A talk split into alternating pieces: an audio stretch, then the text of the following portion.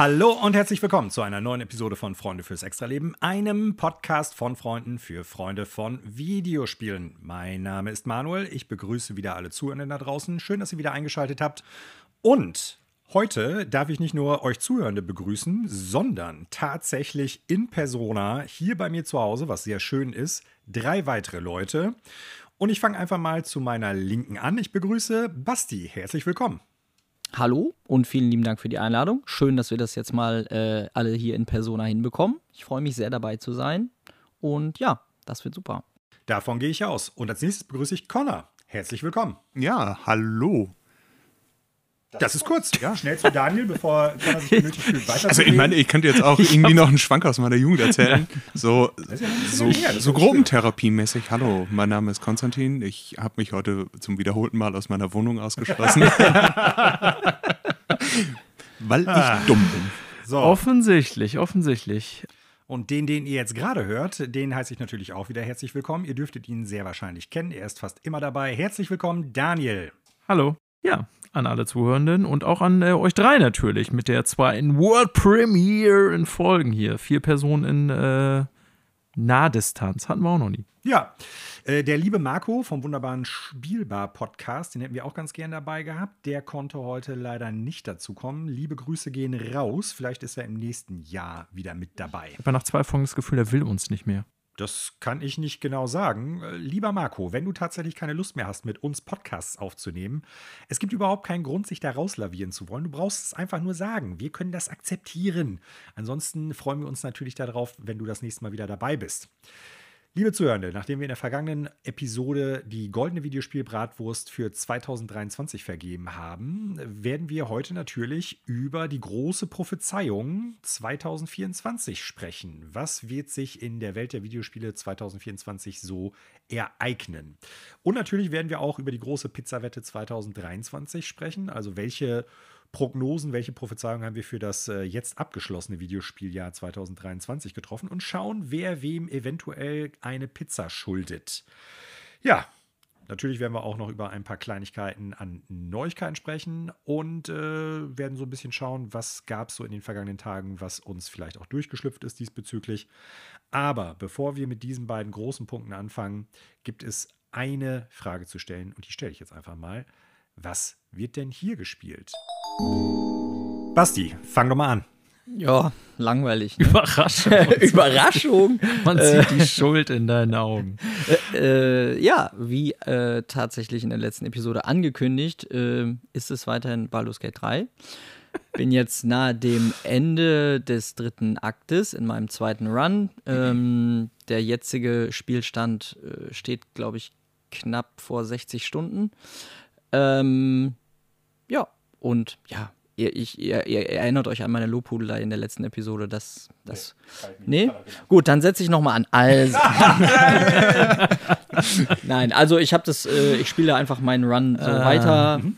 und äh, bin jetzt quasi, ja, so, ich würde sagen, kurz vor Schluss des Games, also noch, ich schätze mal, acht bis zehn Stunden.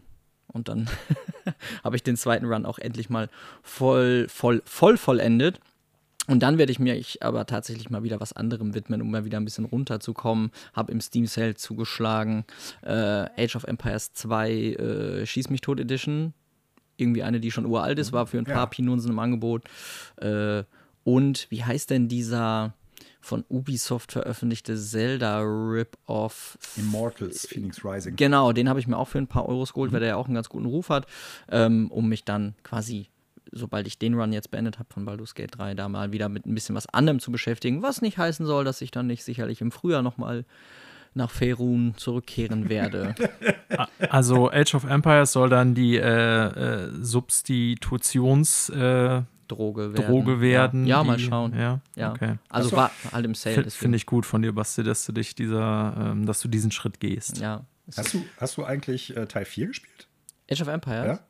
Ja? Äh, weiß ich nicht mehr. Also wahrscheinlich nicht. Hat Baldur's Gate dein, dein Gedächtnis ja, an alle anderen Videos? Ja, ich kann gelöscht? an nichts anderes mehr denken. Ich denke nur noch an 20-seitige Würfel. äh, Deswegen vielleicht? ja, ja, genau. äh, also, wir Nein, haben keine Videoversion. Manuel hat hier so ein W20 hier da in beleuchtet auf seiner Box stehen. Nein, also ich glaube, ich habe Teil 4 nicht gespielt, sonst würde ich mich irgendwie dran erinnern. Nein, glaube ich nicht. Aber zwei habe ich früher viel gespielt und da gibt es jetzt diese sehr gut beleuchtete De Definitive irgendwas Edition. Ah, die mit aufgebohrter Grafik und so. Genau, da, mhm. also das ist, sieht alles noch wie damals auch nur höher aufgelöst ja. und so weiter und so weiter. Und das war, gab es irgendwie für drei oder vier Euro. Also ich glaube, da kann man nicht viel falsch machen. Deswegen. Mhm. Das wird das Substitut für Baldur's Gate, sobald ich den Run beendet habe. Aber wie gesagt, das, selbst mit kurz vor Ende der Story könnten das sicherlich noch weiß ich nicht, acht, Viele Tage acht bis zehn war jetzt übertrieben, aber vier Stunden sind es ganz sicher noch. Ja.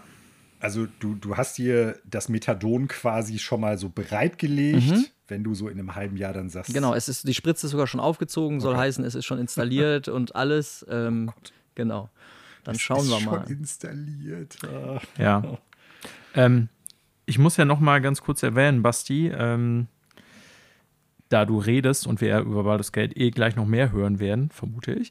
Ähm, dass deine Meinung ja äh, zumindest notiert wurde, dass du der einzige von uns äh, seist, der äh, letzte Woche die Fahne für Baldur's Gate 3 hochgehalten hat. Ähm, zitiere hier meinen äh, Clan-Kollegen Nico, was hat er geschrieben? Äh, zum Glück war der Kollege dabei. Jetzt muss ich nochmal schauen. Äh, sonst wären ja nur dabei Banausen gewesen. Ähm, bezogen auf Game of the Year natürlich. Dankeschön. Ähm, Du wirst ja, ich weiß gar nicht, Basti, ob dir das äh, bewusst ist, du wirst ja immer sehr, äh, sehr, du bist sehr beliebt im Podcast. Ja, das die, wundert mich. Die Menschen lieben dich. Nein, das bekommt, das also ich sag mal so, liebe Zuhörende, die ihr dieses Feedback offensichtlich irgendwo einkippt, bei mir kommt es nicht an.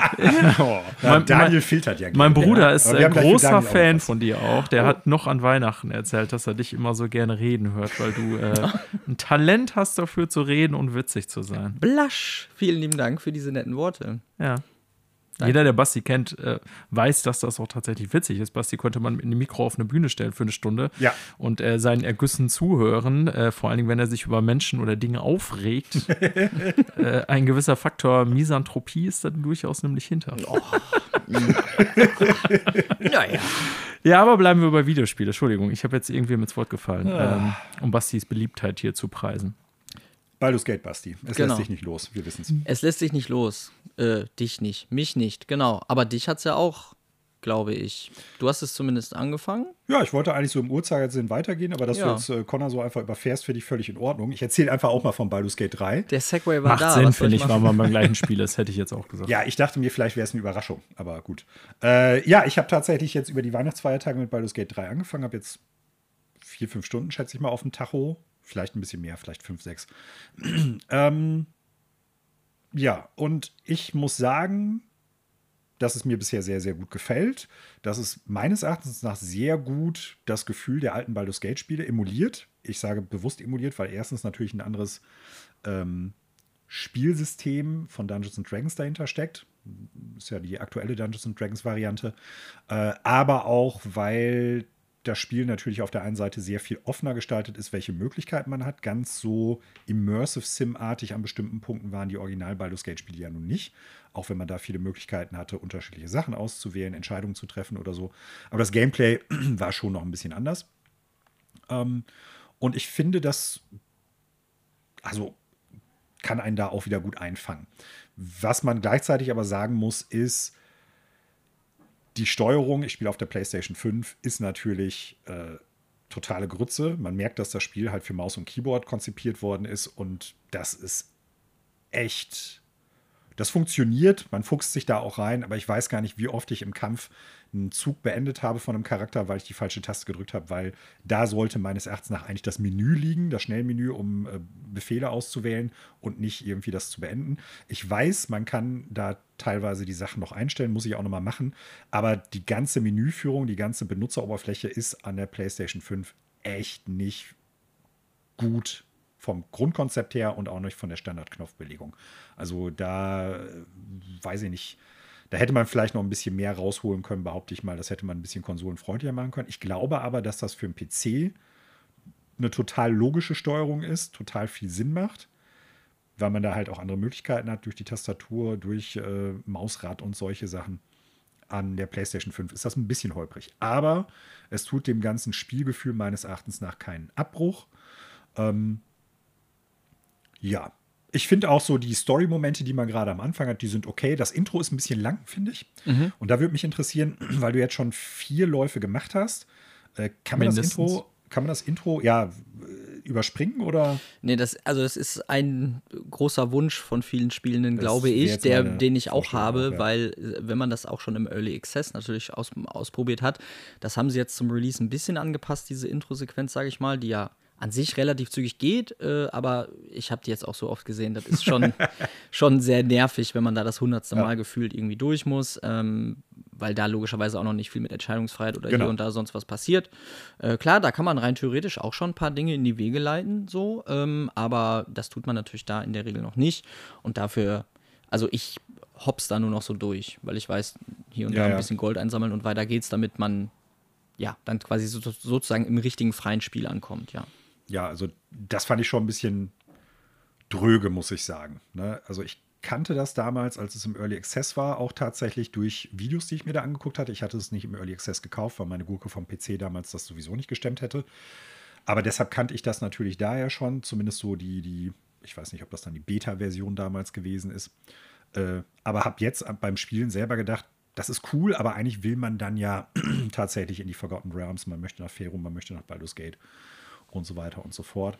Ähm, wenn man es dann mehrmals spielt, glaube ich, wird es irgendwann echt ein bisschen ja. nervig. Das ist bei Larian gefühlt aber immer so. Also meiner Erinnerung nach ist das bei den Divinity Original Sin Teilen ähnlich, dass man immer so ein bisschen das Gefühl hat, mhm. so ah, diese erste Gegend, in der man so unterwegs das ist. Quasi. Das nervt dann immer so ein bisschen. Bei äh, Divinity Original Sins 2 gibt es äh, Mods, wo man das dann direkt überspringt. Dann kriegt man ein, dann landet man direkt quasi in der nächsten Area und bekommt dann halt so ein paar XP-Punkte zugeschrieben, dass man da äh, durchstarten kann. Bei Baldur's Gate 3 gibt es das jetzt noch nicht. Ich glaube auch nicht, weiß auch nicht, ob das möglich sein wird, äh, aufgrund der Dinge, die man da vielleicht schon so ein bisschen in die Wege leitet, mhm. weiß ich nicht. Ähm, aber ja, es ist so, wie du sagst, irgendwann nervt das tatsächlich. Aber das sind zehn ja. Minuten vielleicht, ne? muss man auch dazu sagen. Also ich wollte gerade sagen, ihr sprecht, weil ich jetzt äh, den Begriff, also ihr sprecht vom Prolog, was wortwörtlich ja. Prolog heißt, ja. bevor man in Act genau. One startet. Ja. Mhm. Okay. Bevor du im Prinzip, ich meine, das ist jetzt kein großer Spoiler, weil ich glaube, das ist schon durch die Early Access, man startet ja im Prinzip nicht direkt auf der Weltkarte, wenn du es so möchtest, oder in der Welt selber, in der du später dann halt spielst, sondern du hast halt so ein abgeschlossenes Areal für das Intro. Und äh, das ist halt schon so eine Sache, ja, das, das funktioniert gut im Sinne von Intro, aber ein zweites Mal muss ich das nicht haben. Ich habe dann darüber nachgedacht, weil klar, du hast natürlich da die Möglichkeit, Charaktere zu befreien oder nicht. Mhm. Auch das ist jetzt, glaube ich, kein großer Spoiler in dem Kontext oder Sachen auf den Weg zu bringen. Aber falls du, nee, ich glaube, das wirst du nicht wissen. Mass Effect 2 hatte das ja tatsächlich auch. Mass Effect 1 war ursprünglich Xbox 360 exklusiv. Und ähm, ich meine, als dann Teil 2 rausgekommen ist und das auch für die PlayStation 3 gekommen ist, dass die dann so, ein, äh, so eine Möglichkeit hatten, weil du ja nicht deinen Speicherstand weiterspielen konntest, ja, so ein Fragebogen dass du so eine Art Fragebogen mhm. oder ich glaube, die haben es als so eine Art Comic gemacht, wo dann die Story so ein bisschen erzählt mhm. wurde und die Entscheidungen, die dann halt relevant für den zweiten Teil waren, die konntest du dann halt schnell auswählen, sodass du viel zügiger tatsächlich dann mit dem Spiel hätte starten können. Vielleicht wäre sowas ja irgendwie eine Möglichkeit, wie man es dann für Leute, wenn du das schon einmal durchgespielt hast, als Option anzubieten. Ja, so, ne? das stimmt, das wäre an sich so. nicht schlecht. Wenn die Stimmen laut genug werden, wird Larian es ja vielleicht selber reinpatchen. Da hören die ja tatsächlich immer ganz gut ja. zu, muss man wirklich sagen. Ähm, ja, mal schauen. Aber ja, es ist, wie du sagst, es nervt ja. irgendwann. nee, also ich habe Bock weiterzuspielen und äh, ich bin mal gespannt, was ich so generell sage. Noch hält sich das Ganze mit, wie sich bestimmte Entscheidungen entfalten, äh, welche Herangehensweise man an bestimmte Problematiken hat, irgendwie äh, noch. Also noch lässt sich das ja nicht abschätzen. Ich kann schon sagen, dass es ein paar Charaktere gibt, die mir, die ich interessanter finde jetzt erstmal. Äh, ich kann auch sagen, dass ein Fan-Favorite-Charakter mir bisher ziemlich auf den Senkel geht. Äh, oder können wir mal abseits des Podcasts drüber sprechen? Ja. Ähm, so, ne? Da will ich jetzt aber nicht irgendwie in Details gehen, so aus Spoilergründen. Ja, gefällt mir bisher ganz gut und ist tatsächlich jetzt so zwischen den Feiertagen auch das Einzige, was ich gespielt habe. Cool. Ja. Connor, was gab's bei dir? Ja, was soll ich sagen? Also Vampire Survivors hatte mich kurzzeitig auch mal wieder an sein. Oh Wo wir schon über Methadon Ja. und Spritzen Ja, gesprochen haben. deswegen kam ich da auch gerade drauf. Eigentlich wollte ich es nicht sagen, aber ich, ich war mal wieder kurzzeitig auf Vampire Survivors drauf. Ja, die DLCs waren halt im Angebot im Steam Sale und die kosten ja eh schon Vollpreis nicht die Welt. Aber reduziert haben die halt noch viel weniger gekostet.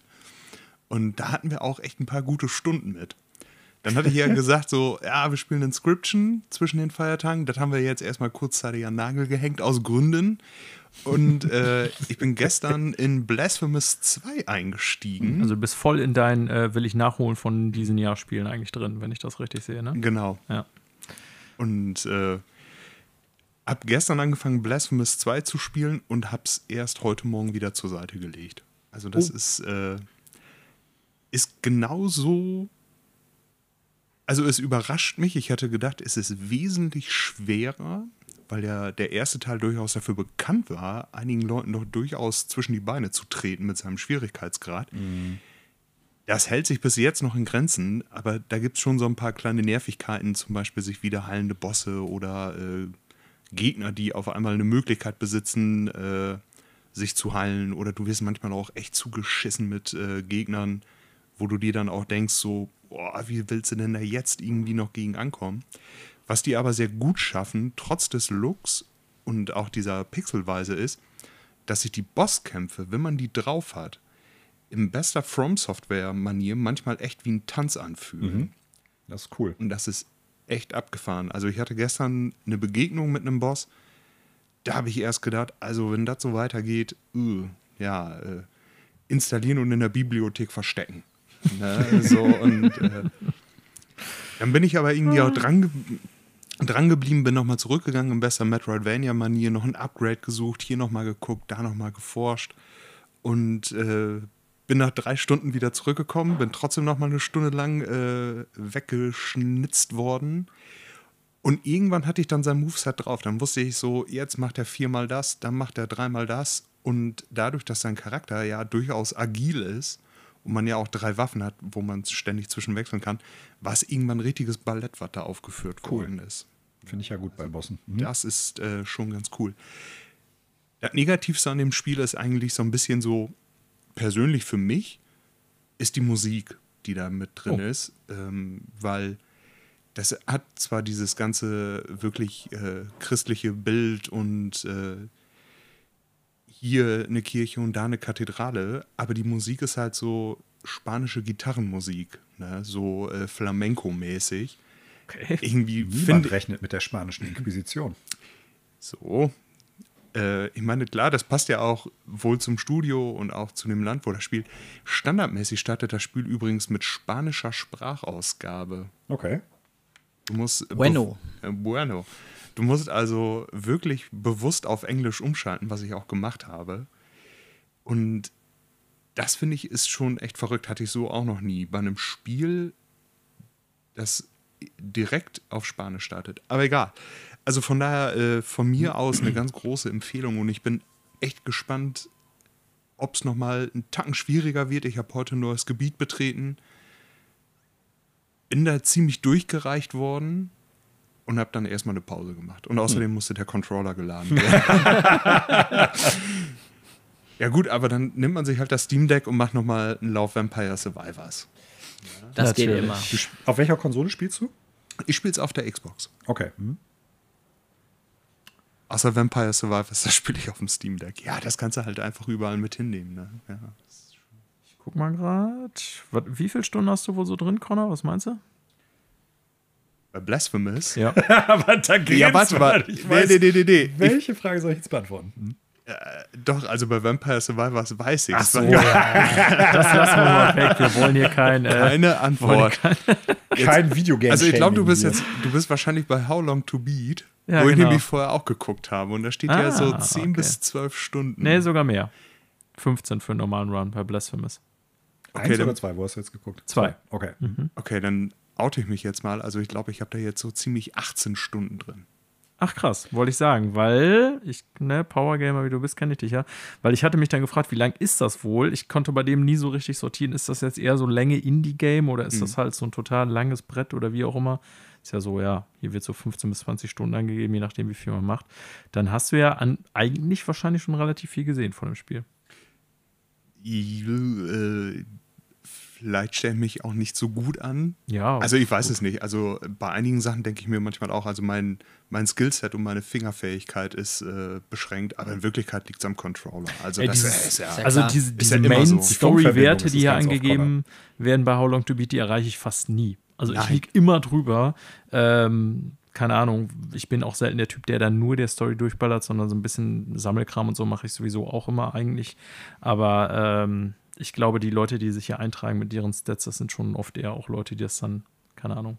Zwei, dreimal auch gespielt ja, haben. So irgendwie, ja. keine Ahnung. Stelle ich mir das vor. Wobei es gibt ja immer noch diese, diese Unterscheidung zwischen äh, Completionist. Ja, ja, genau. Mhm, so. ja, aber ich meinte jetzt Main Story schon, was ich gerade ja. vorgelesen habe. Wobei, wenn Connor sagt, er hat ja, äh, du hast viel teilweise dann nochmal irgendwie äh, neue Upgrades und so gesucht, dann geht das ja in die Richtung, dass du alles suchst. So oder mehr als nur bei der Hauptstory so. Und dann ist ja auch klar, dass man dann über dieser äh, Hauptstory-Zeit liegt. Ja. ja. Ja. Vampire Survivors und Blasphemous 2. Was für eine Kombination. Ich bin ja mal gespannt, ob du es äh, im kommenden Jahr dann doch nochmal schaffst, schaffst, Inscription weiterzuspielen und was du dann davon hältst. Ähm, du hast ja aktuell an den Nagel gehangen. Stimmt, du hast es ja beendet, Gründen. Manuel, ne? Äh, nee, Marco hat es beendet. Ah, Marco war das, okay. Genau, sorry. aber ähm, es ist ja schon ein abgefahrenes Spiel und Marco war ja durchaus jetzt nicht äh, der fand es ja nicht schlecht, sagen wir es mal so. War aber auch irre. Lami, was spielst du aktuell?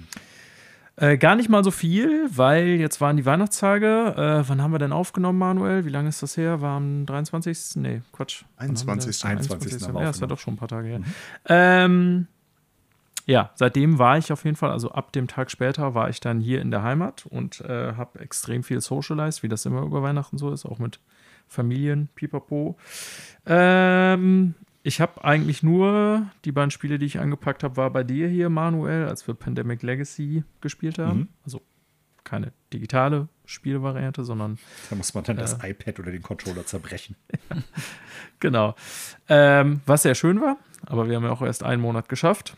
Und ansonsten habe ich tatsächlich nur mit meinem Portal äh, etwas Play, ähm, God of War DLC gespielt, also den äh, Rogue äh, Valhalla. Light. Valhalla, danke, mir fiel der Name nicht ein. Mhm. Ähm, und ich muss sagen, der hat mich schon, also das ist auch so ein Ding, was mich, hatte ich ja letzte Folge schon so angedeutet, äh, deutlich mehr reinzieht, als ich dachte. Ich hatte ja gedacht, so, ich check das nur mal kurz aus für eine Stunde, aber ich würde sagen, ich habe da schon auf jeden Fall vier, fünf Stunden reingesteckt, vielleicht sogar mehr, kann ich jetzt so gar nicht sagen. Ähm, ja, bin ein paar Mal irgendwie gestorben während eines Runs. Das hat immer so, ich glaube, das spoilere ich jetzt nicht groß, im Grunde drei Phasen so, jeder Run, sag ich mal. Und die erste ist auch meistens ziemlich easy. Also wenn man dann irgendwie drauf geht, dann ist das oft so in Phase irgendwie 2 und 3. Ähm, und es gibt aber, wie ich ja schon sagte, immer so eine gewisse Progression, dass du deinen Charakter verbessern kannst. Und es gibt aber auch eine Story Progression. Und die mhm. findet teilweise auch statt, wenn du es nicht beendest, also wenn du nicht alle Phasen schaffst. Äh, findet aber auch dann teilweise erst dann wieder statt, wenn du eine Phase geschafft hast, so bezogen auf die Quest, also eine kompletten, einen kompletten Tonus sozusagen geschafft hast. Ähm, ja, und ich muss sagen, wie gesagt, das hat mich doch sehr viel mehr reingezogen, als ich dachte. Also ich will das jetzt auf jeden Fall noch, ich bin, glaube ich, im letzten Quest-Schritt der Story. Das sind ja so mehrere Quests hintereinander, die so eine Story erzählen. Und ich müsste da, wenn ich das richtig sehe, ich habe nicht alles nachgeguckt, aber wenn ich das so deute, richtig, bin ich im letzten Step. Äh, muss also einmal noch den äh, Tonus beenden, um auch quasi die Story-Quest beenden zu können. Habe jetzt auch tatsächlich schon echt viele Upgrades, so die man Kratos geben kann, ausgebaut. Es gibt natürlich auch noch jede Menge, keine Ahnung, Collectibles und irgendwie äh, Looks so an Rüstung und so, die man dem verpassen kann, die ich alle noch nicht gesammelt habe. Ähm, ja, aber das Konzept funktioniert für mich gut. Diese Mischung aus Zufall und dem, was ich beeinflussen kann. Also welche Runic Attacks ich da kriege, wenn ich so eine Kiste öffne, ist ja Zufall, wie das auch in anderen Roguelites ist. Ähm, aber natürlich habe ich durch die Währung, die ich da verdiene, auch in der Hand, wie ich so den Charakter ausbaue und so weiter. Und gemischt mit dieser mit diesem Gameplay von God of War, was ich ja eh gerne mag, sonst hätte ich nicht beide Teile auch auf Platinum gespielt. Ähm, ja, macht das überraschend viel für mich aus. Auf, anders gesagt, ich habe äh, immer noch bisher Wege gefunden, um nicht Baldur's Gate 3 weiterzuspielen. Unmöglich. Kopf. Nee, ich habe auch, wie gesagt, also ich habe jetzt maximal, pf, keine Ahnung, anderthalb Stunden irgendwie über PlayStation Portal in den letzten ähm, äh, Tagen gespielt. Ich muss da am Rande echt noch mal erwähnen, also ich habe ja damals, als das Device raus angekündigt wurde, schon gesagt, prinzipiell halte ich da wohl einen Use Case für. Äh, Im Sinne von, wenn ich irgendwie, wenn der Fernseher bei mir belegt ist oder keine Ahnung, wenn ich irgendwie sonntags Football gucke und dann nebenbei irgendwie noch was zocken will oder so, weil das läuft ja so über Stunden, ähm, aber das mir einfach zu teuer war. Ich habe dann ja einfach aber trotzdem mal zugeschlagen für, was war da, 220 Euro oder so, weil ich irgendwie Bock drauf hatte. Wow. Ähm, hat er ja auch darüber berichtet, dass das dann irgendwie anscheinend doch mehr Käufer gefunden hat, als man dachte bei Sony, weil das im Gegensatz zu allen anderen Hardware von denen ausverkauft war. Also ich muss dazu sagen, ich hatte vorher meinen Backbone-Verkauf, wo ich, glaube ich, irgendwie 80 Euro oder so für bekommen hatte. Also tatsächlich überraschend viel. Ähm, ja, das Backbone selber neu kostet ja, glaube ich, 120 auch oder so, meine ich. Also die haben immer bist so der manchmal so Angebote, genau, aber ich, das hat, meine ich, 120 Euro gekostet, whatever, äh, habe ich dann verkauft, weil das bedient ja tatsächlich das gleiche Bedürfnis bei mir, sodass dann dadurch der Preis so ein bisschen angenehmer wurde. Und über den Preis kann man auch reden, ist definitiv ein bisschen zu teuer, würde ich sagen. War aber viel Hardware, finde ich, so in den letzten Jahren, dass das eher so preismäßig ein bisschen eher mehr war, als ich das erwartet hätte. Whatever, ich muss schon sagen, ähm, so ein bisschen Magic ist das Teil ja schon. Ne? Also ich war ja bisher auch jemand, nie jemand, der großartig irgendwie Cloud Gaming oder Remote Gaming oder so genutzt hat. Also wie gesagt, wenn dann, seitdem ich mein Backbone habe, was ich glaube ich zum gleichen Zeitpunkt letztes Jahr gekauft hatte, wenn ich mich recht entsinne, also irgendwann kurz vor Weihnachten. Äh, und da habe ich dann im Normalfall entweder auch Apple Arcade drüber gespielt oder eben PlayStation Remote Play, was anderes eigentlich nicht. Und ähm, ja, also war schon, ich will das Ding jetzt nicht, was weiß ich, was bewerben, ob ihr da irgendwie einen Use Case für habt, für so ein PlayStation Remote Device Teil. Äh, das könnt ihr am besten selber wissen, ob ihr dafür 200 Euro über habt oder ob das überhaupt erhältlich ist. Im Moment weiß ich auch nicht. Aber als ich dann bei meinen Schwiegereltern saß und meine PlayStation zu Hause in Köln angesteuert habe und dann ziemlich lag-free, würde ich behaupten. Also ich hatte einmal, wo der die Connection verloren hat und dann hat das wieder ein, zwei Minuten gedauert, bis die Connection wieder da war. Aber ansonsten habe ich wirklich ziemlich flüssig, würde ich behaupten, in 60 Frames per Second, Pi mal Daumen, God of War DLC über meine Playstation in Köln gespielt, über, wie gesagt, die Internetverbindung bei meinen Schwiegereltern in Ibbenbüren. Das war schon relativ crazy. Also Leute, die länger schon irgendwie so Cloud Gaming benutzen oder Remote Play oder so, werden das wahrscheinlich gar nicht so überraschend finden, weil es durchaus wohl Instanzen gibt, wo auch sowas wie Xbox Cloud Gaming und so ja super funktioniert. Nochmal, Cloud Gaming Remote Play ist natürlich was anderes, ist mir bewusst. Ähm, aber das war schon ganz geil, muss ich sagen. Also ich würde damit jetzt keinen First-Person-Shooter kompetitiv spielen, ganz klar, weil du hast immer mal wieder Lag oder beziehungsweise so kleine Sequenzen, wo es dann irgendwie so ein bisschen hakelt.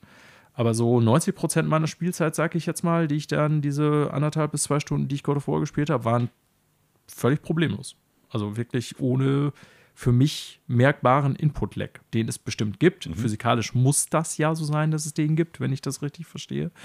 Ähm, aber ja, also fand ich schon krass, so, dass das doch so gut funktioniert. Hätte ich nicht gedacht.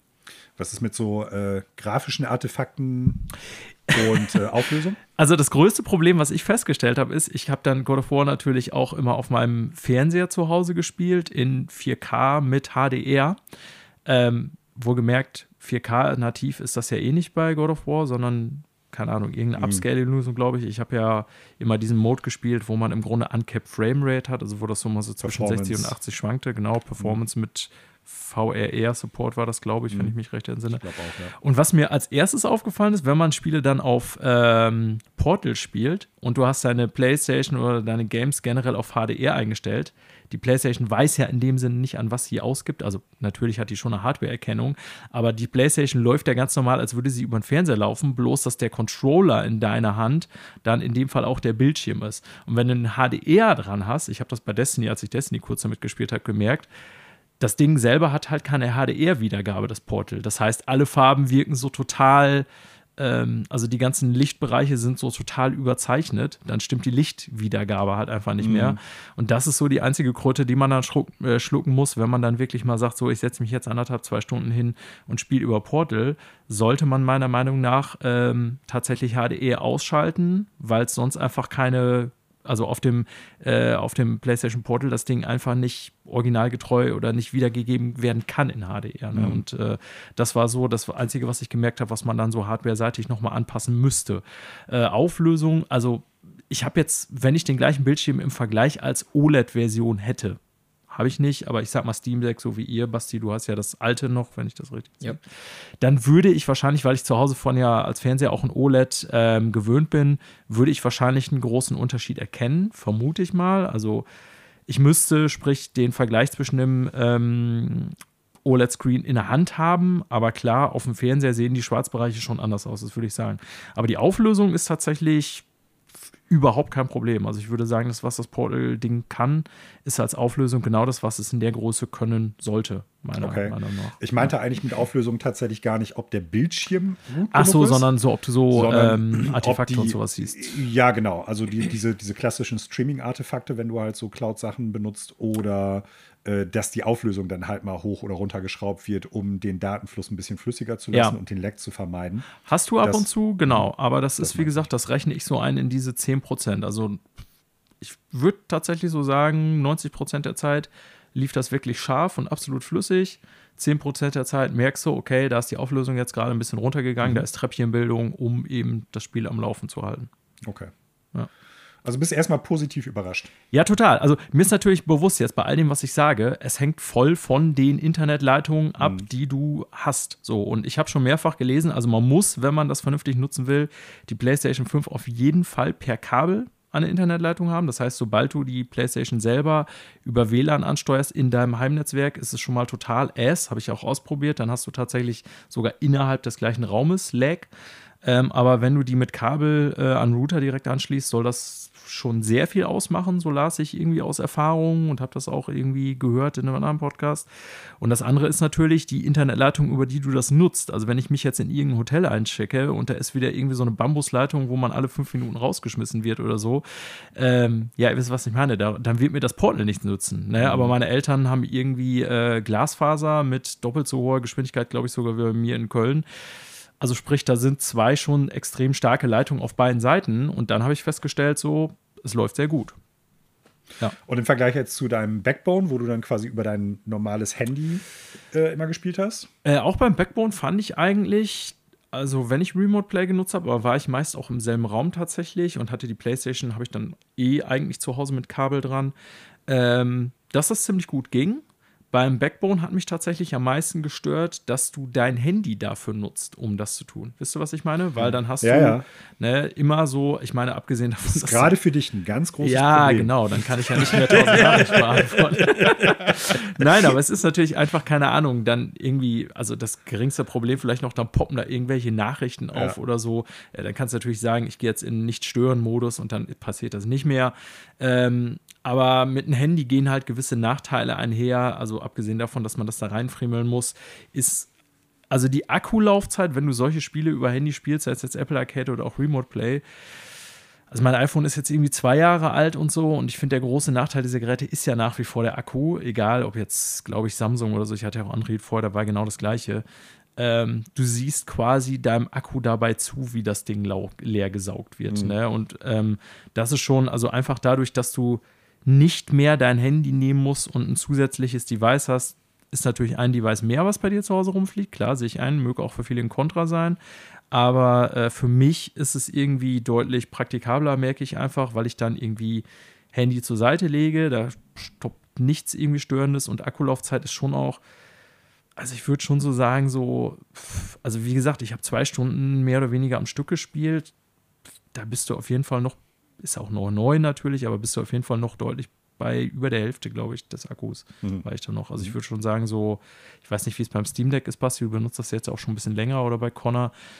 Aber so äh, vier ja. Stunden sind da auf jeden Fall drin, würde ich behaupten. Und wenn das so ein Mobile Device kann und dann lade ich irgendwann nach vier oder fünf Stunden mal nach, dann finde ich das auch in Ordnung. So. Wobei es natürlich ein schwieriger Vergleich ist, dadurch, dass ja, ja die Energievarianz. Genau, also beim Steam Deck hast du ja den Prozessor ganz andere drin. Ist, so, ja, ne? genau. Also auch das wird es mit Sicherheit bei dem Portal geben, aber ich vermute mal, dass so die, die niedrigste und die höchste, der niedrigste und höchste Energieverbrauch näher beieinander sind als jetzt beim äh, Steam Deck, bei einer Switch oder sonst wie, wo ja halt einfach auch noch Prozessorleistung für das Spiel selber genutzt wird. Ja, so, ne? ist klar, das stimmt. Der, der Vergleich hinkt, aber es ging jetzt bei eher so mir von der Nutzung. Ich meine, man hat, sobald man irgendwie mobile Geräte spielt, sei es jetzt Handy oder iPad oder Switch oder Portal, Steam Deck, whatever, hat man ja immer so irgendwie einen gewissen Faktor, wie lange spiele ich gerne mit so einem Ding in der Hand. Mhm. Erstens so, auch von der Haptik her und äh, wie lange hält dann der Akku sozusagen. Mhm. Ne? Und dann so ewig lange Sessions wie an der Konsole stelle ich immer für mich fest, auch bei der Switch kann ich gar nicht, weil die Switch zum Beispiel speziell liegt irgendwie bei mir zumindest doch so mittelmäßig bis schlecht in der Hand, ja. dass ich irgendwie so nach anderthalb Stunden gar keinen Bock mehr habe. Mhm. Weißt du, was ich meine? Ähm, Portal finde ich ist die Handhabung ziemlich gut. Wie gesagt, und Akkuverbrauch ist dann immer noch so ein, also ich würde mit so einem Mobile-Gerät wahrscheinlich nie eine sechs Stunden Playstation irgendwie hinlegen oder so, was ich ja mit einem Controller in der Hand schon selten mache. Ähm, aber irgendwann kommt man natürlich an die Ende der Akkulaufzeit und ich meine, was hältst du aus Erfahrung so ein Steam Deck, was je nach Spiel wahrscheinlich auch wie der Prozessor beantwortet? Ja, mega ja, ich meine, könnt ihr beide was zu sagen. Ja, ja zwei, bis, zwei bis drei bis vier Stunden, fünf. Ja, je, also ja. ich glaube, in Vampire Survivors kann man, äh, würde ich jetzt mal frech behaupten, Connor hat da vielleicht ein bisschen mehr Stunden Expertise drin. Sechs Stunden. Ja, fünf bis sechs Stunden geht, glaube ich, schon. Du sagst das sehr überzeugt. Ähm, aber klar, so äh, Titel, wo noch aufwendig 3D-Grafik gerendert wird, whatever, da geht das Ding, glaube ich, auch mal innerhalb von einer, eineinhalb Stunden runter. Ja, also klar, das macht das Portal oder der, der Portal, das Portal natürlich nicht. Das macht ja alles die PlayStation 5. Äh, was zählt da, ist letztendlich nur die Helligkeit des Bildschirms. Mhm. Wie ja, stellst du das? Ja. Und ich hatte letztes Jahr, als ich es mir geholt habe, hatte ja auch noch Epic seinen Adventskalender. Und äh, da gab es einmal Death Stranding gratis. Und ich bin da absolut blind, weil PC-Gaming war für mich ein absolut blinder Fleck bis dato. Ich bin da absolut blind reingegangen hab mir gedacht, das wird schon irgendwie laufen, musste mir dann ein Tutorial angucken, wie man dann den Epic Launcher auf dem Steam Deck oh, installiert. wow. Hab dann hab das dann geschafft, hab darüber Death Stranding geladen, war dann erstmal erschlagen über die Anstellmöglichkeiten und hab gedacht, das wird sich schon alles irgendwie legen. Mhm. Basti weiß Bescheid. Und war dann irgendwie auch so ein bisschen überrascht, dass nach gut 50, 55 Minuten Death Stranding, voller Auflösung 60 Bilder die Sekunde, da aber auch schon dann der äh, Zeiger Da war es am Ende. Steck mich mal ein und zwar ganz hurti. Und du hattest dich schon gewundert, äh, dass die Handinnenflächen äh, sich die Haut schon löste, weil die Hitze mm. quasi an der Seite des Geräts so auf hoch der Rückseite kannst du jetzt auch das Spiegelei braten. Ja, also du musstest auf jeden Fall mit Kopfhörer gespielt haben, sonst hättest du vom Ton ja nichts gehört, weil der Lüfter halt durchgeföhnt hat wahrscheinlich. Es ist ja grundsätzlich aber das allererste, was ich mache bei neuen Geräten, ist ja erstmal Kopfhörer koppeln. Also es ist mit das allererste, was ich mache bei neuen Geräten. Ja. Ist übrigens etwas, also wir sind jetzt hier schon völlig abgedriftet, aber was Nein. beim Portal auch viele äh, kritisieren, auch zu Recht, dass wenn du Bluetooth benutzt, also es hat kein Bluetooth, sondern du kannst nur äh, diese Sony-eigenen Kopfhörer nehmen, weil Sony hat ja jetzt so einen neuen äh, so ein neues äh, Ach, Format. oder? Ja, und das heißt PlayStation Link oder so. Das heißt, diese äh, PlayStation Earbuds, die zum Beispiel jetzt rausgekommen sind für über 200 Euro, diese High-Quality Gaming Earbuds, äh, die benutzen ja so ein eigenes äh, Verbindungsprotokoll, mhm. ne? nicht Bluetooth. Und Super. das hat natürlich das Portal. Ist für mich jetzt kein Riesenthema, ehrlich gesagt, äh, weil ich auch an meinem DualSense oder so, ich benutze ja eh immer Wired, äh, weil ich einfach nicht noch mehr Shit laden will und weil das irgendwie auch ja, also ich, merkbaren Leck hat man, finde ich, bei Bluetooth auch nicht. Aber ich habe halt einfach so meine Kopfhörer mit Kabel angeschlossen. Das kannst natürlich, das hat einen 3,5 Klinkenstecker und daran äh, ist es für mich jetzt kein Problem. Aber ist trotzdem schon ein Nachteil, dass eben das Ding kein Bluetooth hat. Finde ich ein bisschen mhm. ätzend, aber naja. Zwei Fragen hätte ich noch zu, ja. dem, äh, zu dem Teil. Haben die es mittlerweile rausgepatcht, dass es dort die Möglichkeit gibt, den Flugmodus einzuschalten? Das weiß ich nicht. Was ja absolut gar keinen Sinn macht bei dem Gerät. Dort die Möglichkeit, einen Flugmodus einzuschalten. Ja, also ich habe tatsächlich, also das Einzige, ich weiß es nicht. Das ja. Einzige, was ich gesehen habe, dass IGN-Test gemacht habe, ob das Ding auch aus dem Flieger funktioniert und das ging. das hat ein IGN-Redakteur hat irgendwie im Flieger Spider-Man 2 gespielt, aber ganz ehrlich, war glaube ich noch nie auf einem, in einem Flieger, der eine so gute Internet-Connection hatte. Also, Beziehungsweise auch ja. eine bezahlbare Internet-Connection. Genau, richtig, das ist der zweite Punkt. Die zweite Frage ist, wie transportierst du das Ding eigentlich? Gute Frage, lieber Konstantin. Weil das Ding ist ein echt ein Brett. Das Ding ist ja riesengroß. Ja. Und Sony verkauft dir das ja für 220 Euro. Und das soll kein Bash sein. Aber die bieten ja keine Schutzmöglichkeit nee, mit. Also null. es gibt keine, wickelst du das in ein T-Shirt ein oder in einen Schlüppi oder was machst du?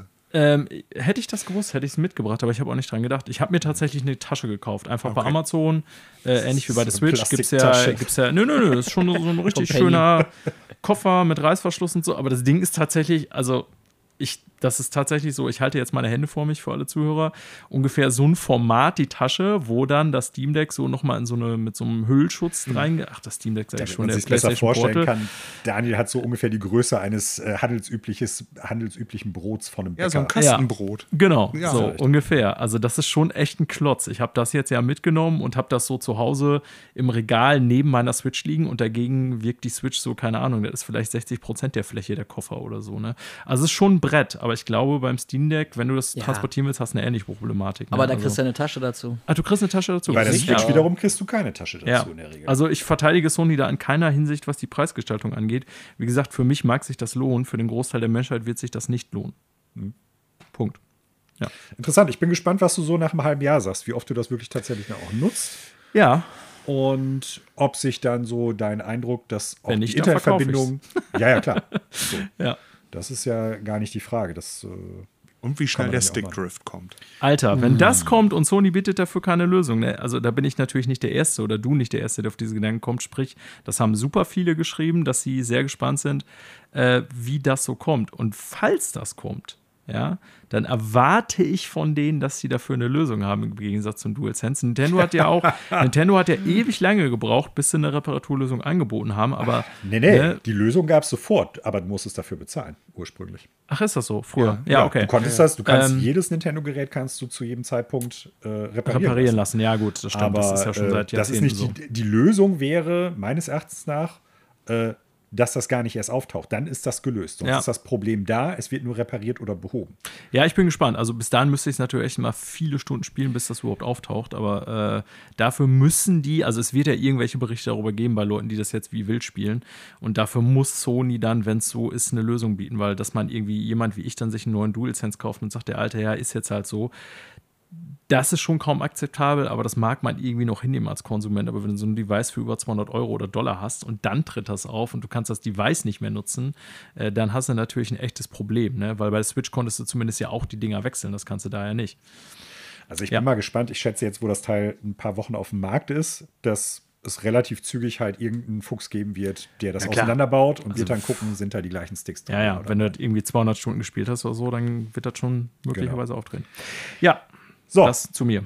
Daniel hat vor allen Dingen God of War Valhalla gespielt. Oder heißt es God of War Ragnarök Valhalla? Ragnarök Valhalla, oh, total Mann, ey, da, sind wir, da sind wir fast schon in solchen Gefilden wie bei Call of Duty. Ja, richtig. Und natürlich mit seinem äh, neuen heißgeliebten PlayStation Portal, nicht Portable, wie ich letzte Woche das äh, verstanden hatte. Ist ja auch dumm, auch die Namensgebung totaler Schwachsinn. Gut, aber ja. du arbeitest da ja auch nicht, sonst hättest du schöne Lehrer. Beides heißt PSP, macht keinen Sinn. So, damit haben wir die Frage beantwortet und wir kommen zu den Neuigkeiten aus der Videospielbranche. Wir starten mit einer Sache, über die wir jetzt äh, tatsächlich gar nicht so richtig sprechen wollen. Und zwar geht es um das große äh, PlayStation Insomniac League. Ihr habt äh, in den vergangenen zwei Wochen bestimmt oder sehr wahrscheinlich durchaus mitgekriegt, dass es eine äh, große Ransomware-Attacke auf Insomniac gegeben hat, eines der großen PlayStation-Studios.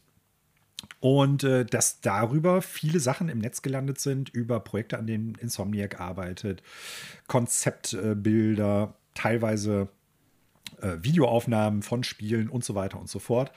Äh, wir haben da jetzt in den vergangenen zwei Wochen gar nicht darüber berichtet, weil wir einfach gar nicht so wirklich die Zeit hatten, uns darauf entweder vorzubereiten oder halt andere Themen hatten.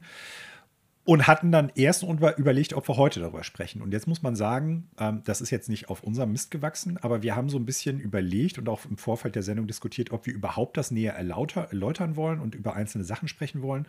Und wir sind so ein bisschen zu dem Schluss gekommen, dass wir es eigentlich gar nicht weiter ausschlachten wollen. Ähm, weil im Endeffekt die Frage ist, gibt man dadurch dann halt solchen Leuten mehr Vorlauf? Macht man dann, ich sag mal, Sachen, die eigentlich nicht im Netz stehen sollten? Äh, macht man die interessanter, sodass mehr Leute sich das angucken. Denn ein Nebeneffekt dieser ganzen Leaks war auch, dass persönliche Daten von vielen Mitarbeitenden dieses Studios und von Sony halt im Netz gelandet sind. Und wir eigentlich so an dem Punkt sind, dass wir sagen, da wollen wir gar nicht mehr darauf hinweisen. Und deshalb werden wir das Ganze nicht großartig hier breit treten.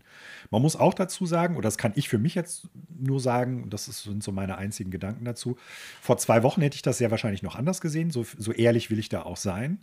Ähm, Im Sinne von, dann hätte ich sehr wahrscheinlich, ohne näher nachzudenken, über viele Punkte da auch gesprochen. Also von daher ganz gut, dass wir nicht die Zeit hatten.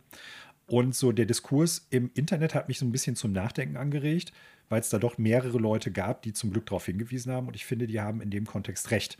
Und deshalb glaube ich eigentlich, dass es eine gute Sache ist, da nicht wirklich mehr drüber zu sprechen. Aber vielleicht könnt ihr ja noch mal so als sagen, wie eure Gedanken so in den letzten Wochen waren, ohne auf die Inhalte einzugehen.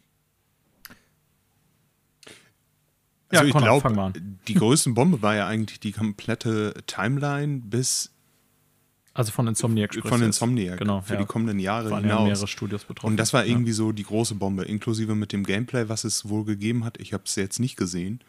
Aber wenn sich so der Staub gelegt hat, dann war ja eigentlich, äh, sind da relativ viele Sachen auch ans Licht gekommen, wo ich sagen muss, die sollten vielleicht nicht im Internet sein. Also wirklich persönliche Sachen. Ja, ja. Und, das, und da reden wir nicht nur von irgendwelchen E-Mail-Adressen, wo man jetzt sagt, ja gut, dann kriegen die eine neue E-Mail-Adresse, so ja. sondern da sind ja wirklich Sozialversicherungsnummern, Lohnabrechnungen, private mhm. Adressen stehen stellenweise im Netz. Ähm, und von daher äh, finde ich, sollte man dem Ganzen da irgendwie, nachdem das erste große, die erste große Explosion an Infos da waren, und wir haben ja wirklich alle uns die Gameplay-Sachen da angeguckt und die Leaks, was haben die geplant und was haben die nicht geplant. Und da hatten auch viele Redebedarf. Aber je mehr sich das jetzt gelegt hat und man mehr sieht, umso weniger, finde ich, sollte man darüber reden. Und das Ganze ja. ist eins dieser Themen, wo man sagt, das sollte man vielleicht lieber totschweigen.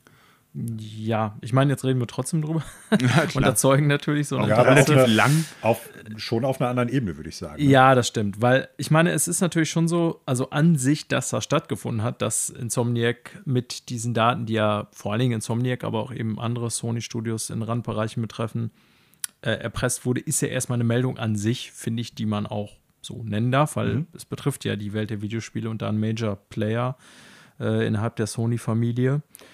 Ähm, und ich denke mal so, dass Connor, worüber gerade du sprachst, also die bei Insomniac offensichtlich in der Pipeline befindlichen Spiele oder was man so die nächsten zehn Jahre geplant hat, werde ich jetzt auch nicht nennen hier so alles irgendwie, weil da muss dann, denke ich, jeder, jede für sich selber wissen, will man das überhaupt wissen, ja oder nein da steht dann auch wieder die Diskussion hinter Manuel, wir hatten da auch schon mal drüber gesprochen. Es hat ja niemand ein Anrecht auf Information, aber die Videospielbranche ist natürlich auch immer sehr geheimniskrämend. Mhm. Ne? Also sprich bei äh, Filmstudios zum Beispiel, soweit ich bin jetzt nicht der mega Movie-Buff, aber soweit ich das weiß, ist es da im Grunde schon immer relativ klar, dass Studios sagen, so unsere Projekte in den kommenden acht Jahren werden das und das und das sein. Das sagen die ganz genau den Investoren. Die Marvel-Timeline allein so, schon sowas. Genau, ne? also sprich, die sind da eigentlich immer relativ offen mit den Projekten, an denen sie arbeiten, auch wenn einige davon dann tatsächlich nie realisiert werden, mhm. weil vielleicht dreimal äh, ein Regisseur oder äh, Skriptschreiber verschlissen wurden und das dann einfach eingemottet wird.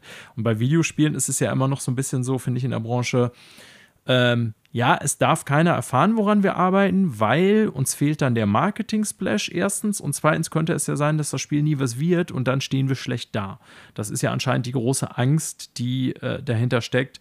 Ähm, da gab es mal irgendwie so eine Aussage von Conny Booth heißt sie, glaube ich, die ja bei Santa Monica ja. war, federführend, dass sie begründet hat, ja, Studios wollen äh, nicht, dass solche Infos nach außen kommen, weil die hatten ja auch mal so ein gecanceltes Projekt, was quasi unter den Teppich gekehrt wurde bei Sony Santa Monica, äh, weil sie gesagt hat, ja, das lässt das Studio schwach wirken. So, was ich halt nicht so ganz verstehe, es sei denn, man ist tatsächlich ein unabhängiges Studio, dem danach gesagt wird, ja, wir geben euch kein Geld, weil ihr kriegt eure Projekte nicht geschissen. Versteht ihr, was ich meine? Mhm, Aber ja, ja. für so ein Sony First Party Studio, wo eh die Rechnung von Sony bezahlt werden, wäre es meiner Meinung nach scheißegal, so eine makellose Reputation zu haben. Ich mache jetzt hier eher Quotes äh, im Sinne von, ihr macht ja jedes Projekt, was bei euch ansteht, auch wirklich übersetzt ihr.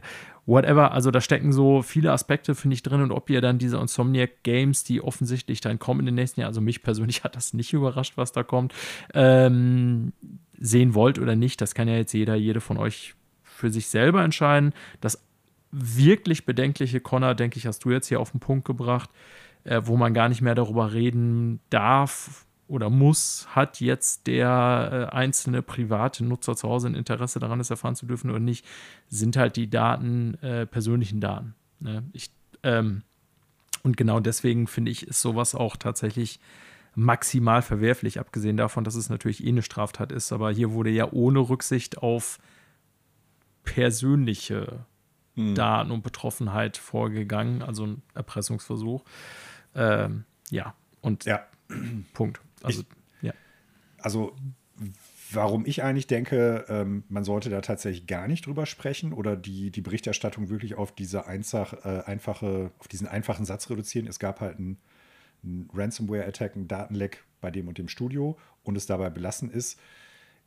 Ich glaube, dass die Tatsache, dass das überhaupt möglich ist oder dass es eine Möglichkeit gibt, darüber Geld zu bekommen, ist ja nur da, weil es halt Interessenten gibt, die an der Info, die dann dabei ins Netz kommen, interessiert sind. Das, wenn sich ja, das keiner das durchlesen würde, wenn sich das ja. keiner angucken würde, dann würde es ja gar keine Bedrohung für das Studio auch darstellen, auf irgendeine Art und Weise.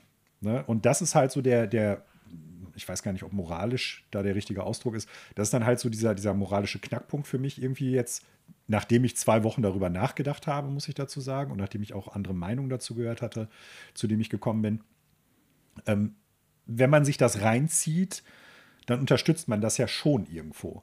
Weil wenn sich das niemand angucken würde, wenn sich niemand dafür interessieren würde, dass diese Daten im Netz landen, weil sich das keiner durchliest oder anschaut, dann gäbe es halt auch kein, keine Notwendigkeit, dass da überhaupt drauf eingegangen wird, dass diese Leute das halt äh, durch illegale Mittel diese Infos bekommen haben und ins Netz angestellt haben, weil sie jetzt kein Lösegeld gekriegt haben. Und ja. das ist so der, der ja. Punkt, warum ich denke, eigentlich ist die Berichterstattung darüber, also klar, ich finde so, die, die Berichterstattung über die, die Daten der Persönlichkeiten, die über die, die, die Frage, man macht sich nicht an dem Straftatbestand dann mitschuldig, aber unterstützt man nicht im Prinzip die Möglichkeit, dass Leute das in Erwägung, Erwägung ziehen, überhaupt zu machen, indem man sich sowas anguckt. Das würde ich damit so irgendwie sagen wollen. Ist vielleicht ein bisschen zu verkopft, aber. Weiß, nö, glaube ich nicht. Ich, also, ich hatte es ja vorhin schon gesagt, als wir vorhin kurz über das Thema gesprochen haben. Ähm, in dem Fall ist es ja offensichtlich schon so, dass ich sag mal nicht damit Publicity erzeugt werden sollte. Das heißt, es gibt ja auch immer wieder mhm. Fälle von Leaks, wo jetzt zum Beispiel dann irgendwelche Sony oder Microsoft Fanboys bewusst irgendwie Gameplay genau von ähm, so und dann Freund des Sohnes auch Produzenten oder irgendwie genau so. ja, oder wo man Konkurrenten irgendwie äh, negativ BA bescheren will oder was weiß ich. Hier scheint ja tatsächlich ein rein monetäres Interesse hinterzustehen. Das ja. heißt, die haben gesagt, hier, wir haben die Daten von euch, wir setzen euch die Pistole auf die Brust, entweder ihr zahlt, ich glaube, es war sogar, was war das, zwei Millionen Dollar oder so, gar nicht so viel, wie ich erwartet hätte, mhm. aber whatever.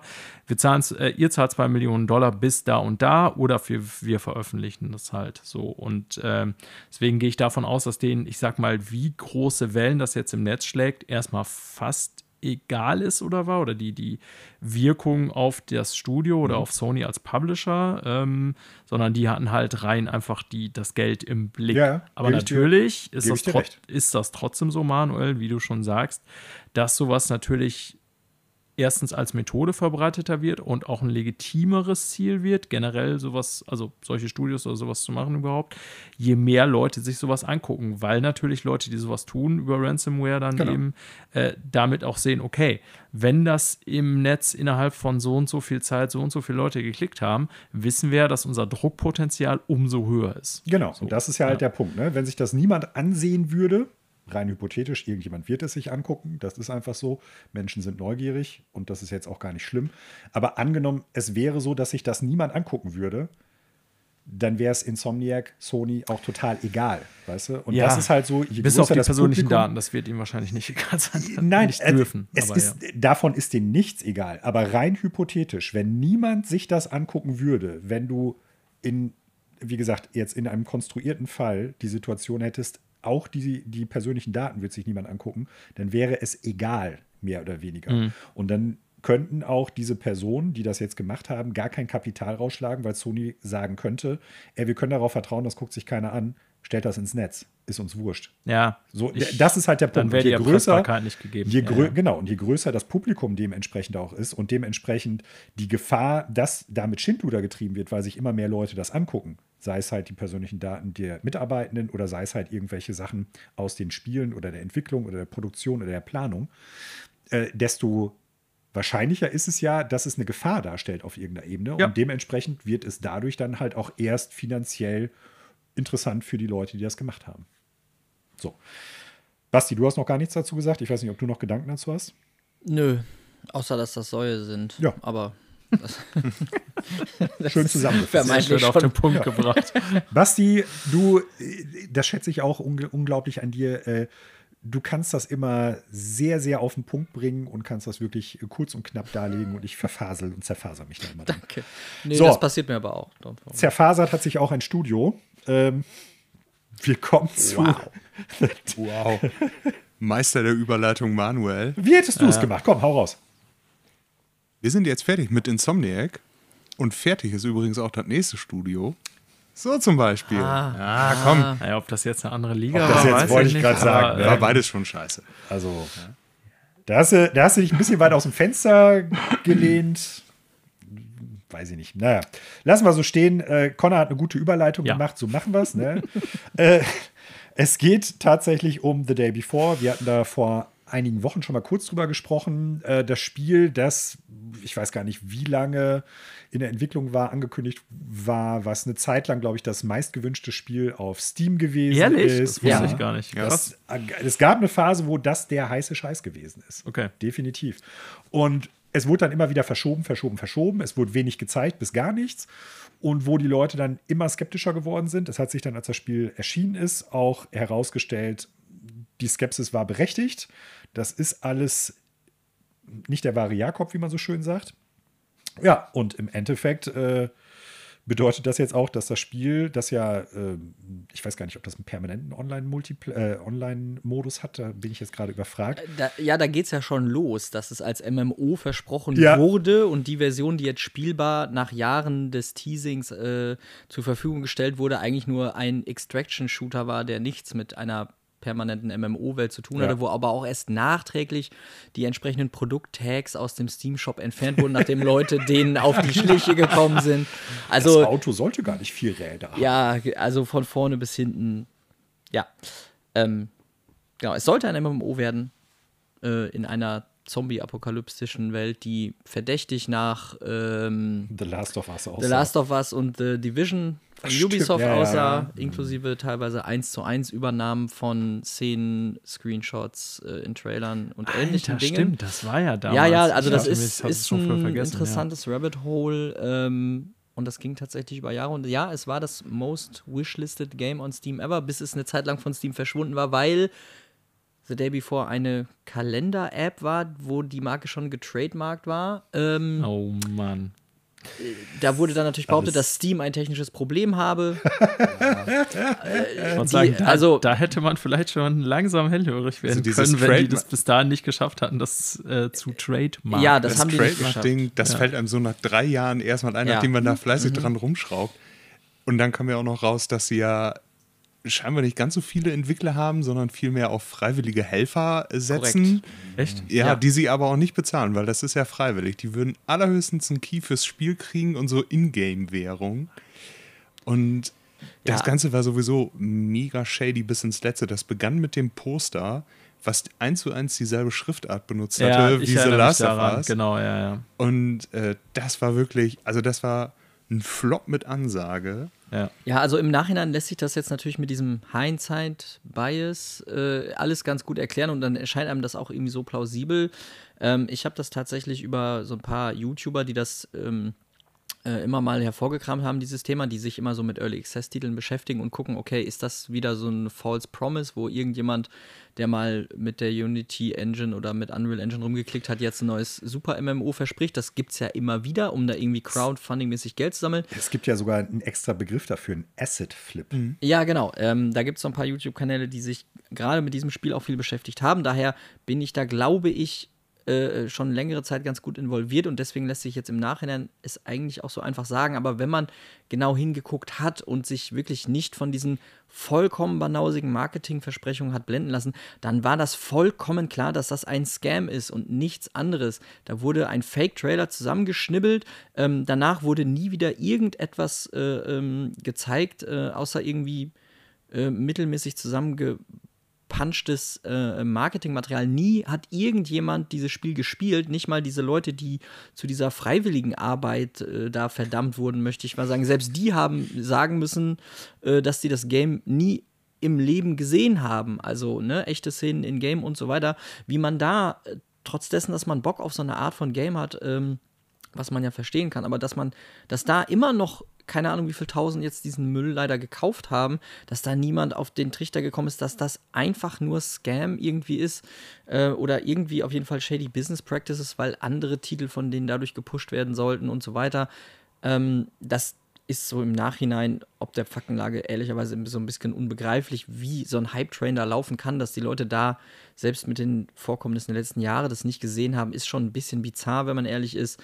Am Ende des Tages ist es jetzt natürlich einfach zu sagen, ja, seht ihr, ist alles Schrott und nicht mal, ich glaube, nicht mal eine Woche nach dem ersten Release dieser ersten spielbaren Version im Early Access ist das Game an den Nagel gehängt worden und das Studio sagt, jo, wir machen dich, ciao. Das heißt, alle, die das gekauft haben, müssen jetzt hastig refunden, Steam hat auch wohl da schon die, äh, das Refunden aufgeweicht. Also normalerweise macht das äh, Refunded Steam ja nur, wenn du weniger als zwei Stunden, glaube ich, gespielt hast. Ähm, bei dem Game haben sie es aufgeweicht, selbst wenn Leute da sechs Stunden drin hatten, haben die gesagt, okay, hier ist die Kohle zurück, weil das offensichtlich alles irgendwie ganz, ganz schräg war. Das Einzige, was wirklich so ein bisschen mysteriös ist an dieser Geschichte, ist, dass dieses seltsame Studio die auch vorher ja nur so mittelmäßige Games, die sie dann auch sofort vom Support gekappt haben, veröffentlicht hat, äh, dass die ja vorher nicht irgendwie Crowdfunding-mäßig oder so Geld von Leuten eingesammelt haben. Mhm. Das ist das Einzige, wo man so ein bisschen sich am Kopf kratzt, weil äh, solche Fälle hat es natürlich schon häufiger gegeben, dass es große Marketingversprechungen ja. für Early Access-Titel gegeben hat von Studios, die keiner kannte, die auf einmal sagen, ja, aber wir kennen uns doch voll. Kickstarter äh, und so weiter. Genau, wir kennen uns da voll aus, schießt uns mal die Kohle zu, nie wieder was davon gesehen da kann man ja sozusagen die kriminelle Energie äh, oder vielleicht sogar die Fantasterei der Macher, ähm, die so an Realitätsverlust äh, äh grenzt, grenzt mhm. genau, dass man das äh, da irgendwie noch verstehen kann. Aber bei dem Studio war es wohl ja nicht so, dass die vorher nein, irgendwie Geld gesammelt haben. Ähm, es gibt da Theorien, dass die ihre anderen Games, die die tatsächlich in der Lage waren, machen und rauszubringen, dass die die äh, so damit pushen wollten. Da gab es irgendeine Ankündigung für einen Trailer ähm, das für ist The Day Before. Äh, ja, die haben doch tatsächlich Sache. gesagt, so, ey, ja. heute hier gibt es irgendwie den Trailer, aber bevor wir euch das zeigen, hier äh, ist unser neues Game. Und dann haben die nur ihr neues Game gezeigt, wie so ein Prop-Hunt-Game war das irgendwie. Und dann sollten die danach diesen The Day Before Trailer zeigen und dann hatten die aber zweieinhalb Stunden lang technische, technische Probleme, Probleme, und der Stream lief nicht und der Trailer kam einfach nicht. so, also es ist ein Thema. Ja, ja, also es ist wirklich eine vollkommen bizarre Story und äh, man kann echt nur jedem, der sich an sich für solche Titel interessiert und auch bereit ist, bei Early Access mal hinzuschauen, äh, kann man nur raten, ey, schaut euch das genau an, äh, wirklich schaut euch mal ein paar seriöse YouTube-Kanäle an, ähm, die auch Quellen dazu zusammenstellen und, und, und euch da so ein bisschen die Augen öffnen können, ob da nicht echt ein riesiger Kackhaufen drunter liegt unter dem, was sie euch da versprechen, weil es ist in Zeiten von äh, Unreal Engine 5 frei verfügbar, Asset Store da dran für ein paar Dollar, ein paar ja, äh, mhm. geile Krankenwagen-Grafiken kaufen und in eine Straße stellen und daraus einen geilen Render-Trailer machen. das kann, so gemein das ist, das kann wirklich jeder Idiot heutzutage. Also ich wenn ich jetzt nicht Baldur's Gate an der Backe hätte und süchtig wäre, dann würde ich euch bis, dann würde ich euch in diesem Jahr noch einen entsprechenden Trailer in der Engine zusammenklicken, weil es ist wirklich dank dieser Stores und, und, und Unreal, äh, dank dieser Engines, das, was ja wirklich cool ist, dass das so auch frei verfügbar ist, wird damit auch echt Schindel oder getrieben. So. Ja. Und das ist ein echt gutes Beispiel dafür gewesen. Ähm, ja. Jetzt sind dem also, ganzen Jahr auch ein paar Spiele auf dem Leim gegangen, Was aber umso witziger ist, ist ja, dass selbst Nvidia den ja so ein bisschen auf den Honig gegangen ist, weil die Wahnsinn. vor Jahren ja einen relativ prominenten Trailer dort platziert haben, um dort nämlich für ihre Raytracing-Funktion Werbung zu Ah. machen. Okay. Ne? Äh, Ich erinnere daran, dass, äh, wie hieß nochmal dieses Game für PlayStation, was groß angekündigt war und nie erschienen ist? App. Ach, wo es dann die, die Ähm, Vermutung gab, das wäre das neue Kojima-Ding und sowas genau, alles. ne? Ja, wo diese Kojima-Connection vermutet Ja, ja. wurde. Äh, das- Abandoned? Abandoned hieß es, glaube ich. Äh, also, das hat Sony ja, ne, von wegen große Firmen, die sowas auch manchmal auf den Leim gehen. Sony hat das ja in der damaligen Show präsentiert exklusiv und das ist meines Wissens nach bisher das einzige Game, was einen exklusiven Kanal oder Demo auf der PlayStation, im PlayStation Store bekommen hat. Ne? Also kann ich mir auch bis heute nicht erklären, wie das funktioniert hat, ähm, weil das ja bis heute nichts als heiße Luft ist und völlig in der Versenkung verschwunden ist, wenn ich da jetzt richtig liege. Und diese ganze Kojima-Story und so, die wir ja auch hier kurz mal seziert hatten, ja auch sich als völlige, ähm, ja, völliger Fehlschlag rausgestellt hat, was natürlich für das Game erstmal zumindest in irgendeiner Form PR war, egal ob positiv oder negativ. Der Blog-Eintrag zu dem Spiel ist noch auf dem PlayStation-Blog. Ich gucke gerade nach. Tatsächlich, ja, okay. Aber Geschrieben von dem Ja. angeblichen Game Director des Spiels. Ja, also will sagen, Connor, ich, ich kannte das jetzt, wusste ich bei Nvidia auch nicht, aber äh, es gibt immer mal wieder solche Stories, wo anscheinend auch große Firmen, die es besser wissen sollten, auf sowas anscheinend reinfallen. Ja. Im, Im Endeffekt hat sich fast schon der Neuigkeitenwert äh, da auch erschöpft, weil wir haben vor zwei Wochen ja schon darüber gesprochen, dass Fantastic, Fanatic, Fantastic, Fantastic, Ich vertausche es auch immer. äh, dass die schließen. Die Neuigkeit hier ist, und das ist jetzt relativ unspektakulär, dass das Spiel ab Januar Offline. tot ist. Ja. Ne? Was ja dann die logische Folge ist, aber das war ja die eigentliche Meldung. Ja. Äh, Aber nochmal, äh, Basti, darauf, was du gesagt hast. Also ich lese gerade auch mal in den Artikeln.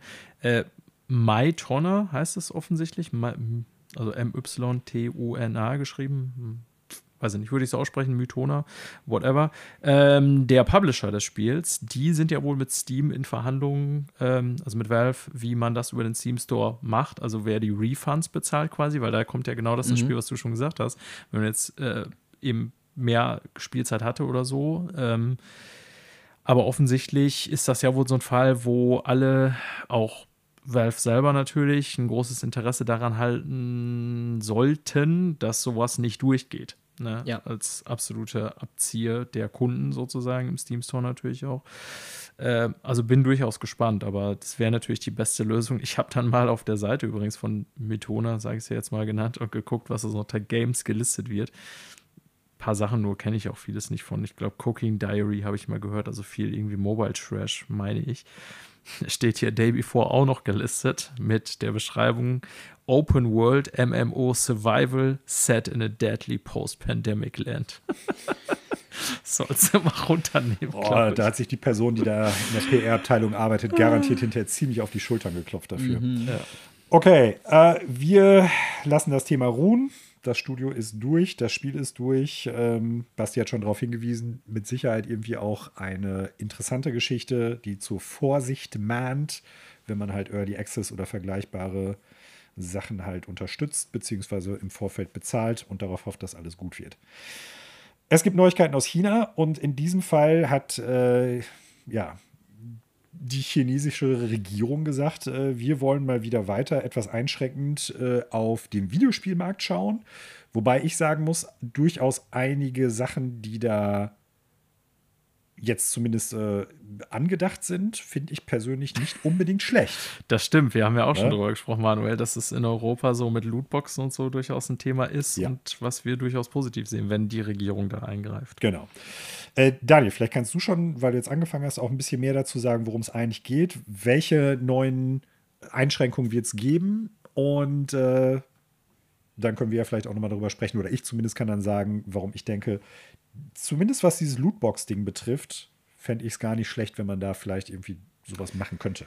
Ja, genau. Also der Kontext, den man da sehen muss, ist, dass die KP, die chinesische äh, Regierung, ja schon seit Monaten, Jahren versucht, quasi in den chinesischen Gaming-Markt stärker einzugreifen und Oder die teils Nutzung des- die Nutzung ja. von Games, genau, vor allen Dingen für Jugendliche, teils versucht hat, über gesetzliche Maßstaben, Maßnahmen strikt ähm, einzugrenzen. Und wir haben ja in dem Kontext schon mal darüber geredet, Manuel, dass zum Beispiel Jugendlichen, also über deren SIM-Card, Mobile Games sind ja ein Riesenthema in China, äh, keine unbegrenzte Nutzung mehr pro Tag möglich ist, sondern ich glaube auf eine Stunde pro Tag, wenn ich das richtig sehe. Ich glaube, es gibt da Unterschiede zwischen Wochentag und äh, Ja, genau, Wochenende zwischen Wochentag und, und Wochenende nochmal, aber ich sage jetzt mal circa eine Stunde ähm, die Nutzung eingeschränkt ist und man das über die zugehörige SIM-Card beziehungsweise über Face Recognition sogar kontrolliert. Ähm, das ist ja schon ein Jahr her oder anderthalb, dass wir über diese Regelung geredet hatten. Das Übrigens nur so am Rande ganz interessant. Ich habe ja so ein paar wenige chinesischstämmige Schüler und einer von denen oder zwei von denen waren vor kurzem noch in China mit ihrer Familie und haben mir dann so ein bisschen berichtet, dass das tatsächlich der Fall ist. Ne? Also sprich, die werden dann über ihre Mobile Phones, die die da als Jugendliche nutzen, die sind beide noch minderjährig äh, kontrolliert, aber haben dann auch darüber berichtet, wie natürlich chinesische Jugendliche das Wege umgehen. finden, um Klar. das zu umgehen. Ja, das ist logisch. Ähm, ne? Also, dass das halt ein großes Thema ist, aber haben schon berichtet, dass das tatsächlich auch so ist. Mhm. Und die chinesische Regierung jetzt äh, worüber Reuters diese Woche berichtet hat, also durchaus eine ja, seriöse große Wirtschaftsseite auch, ähm, jetzt noch weiter äh, hingehende Maßnahmen beschlossen hat, zielt im Grunde auf die Monetisierung in Games. Äh, Monetisierung und ja auch die, äh, wie ist es hier genannt, Engagement Tactics, also dass man Spieler sozusagen am Spielen hält. Mhm.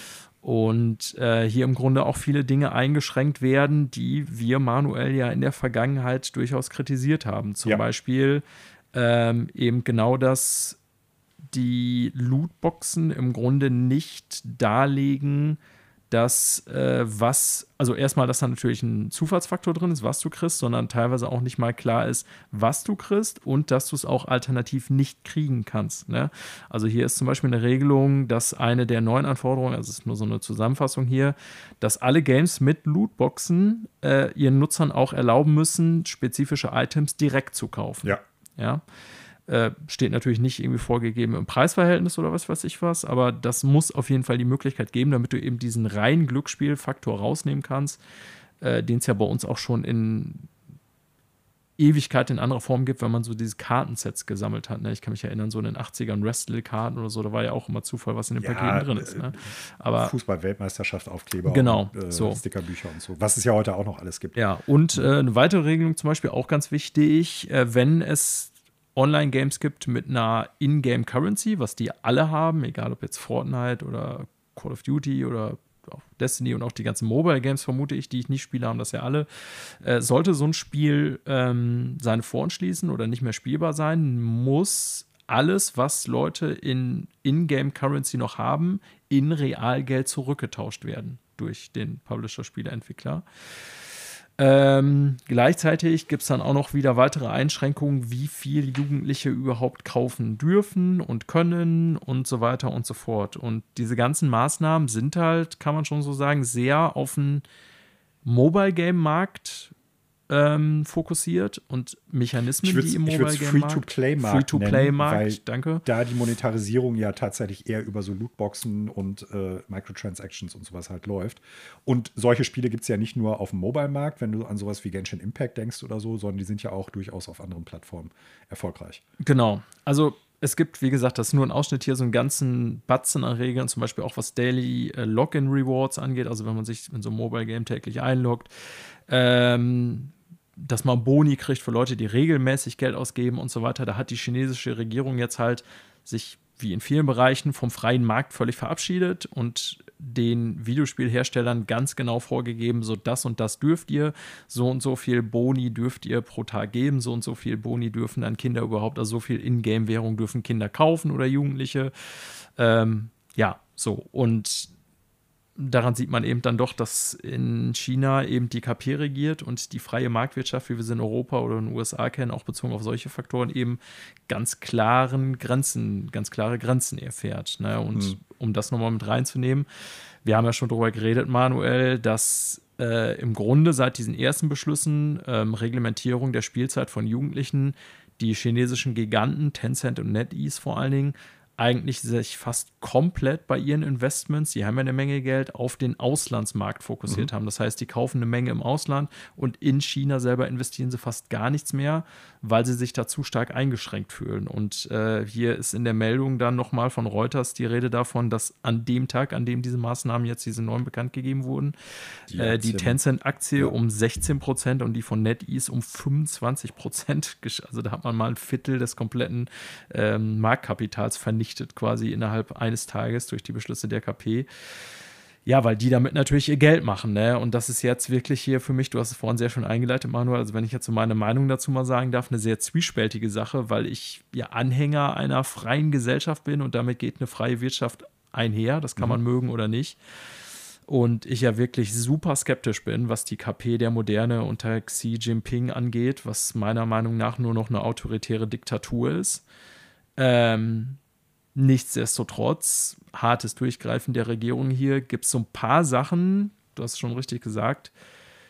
Also ein völlig freier Markt funktioniert für mich nicht. Den gibt es natürlich auch weder in den USA noch in Europa, aber es gibt so ein paar Sachen, gerade in Bezug auf Jugendliche, die müsste man dem freien Markt doch schon ein bisschen mehr abgrenzen.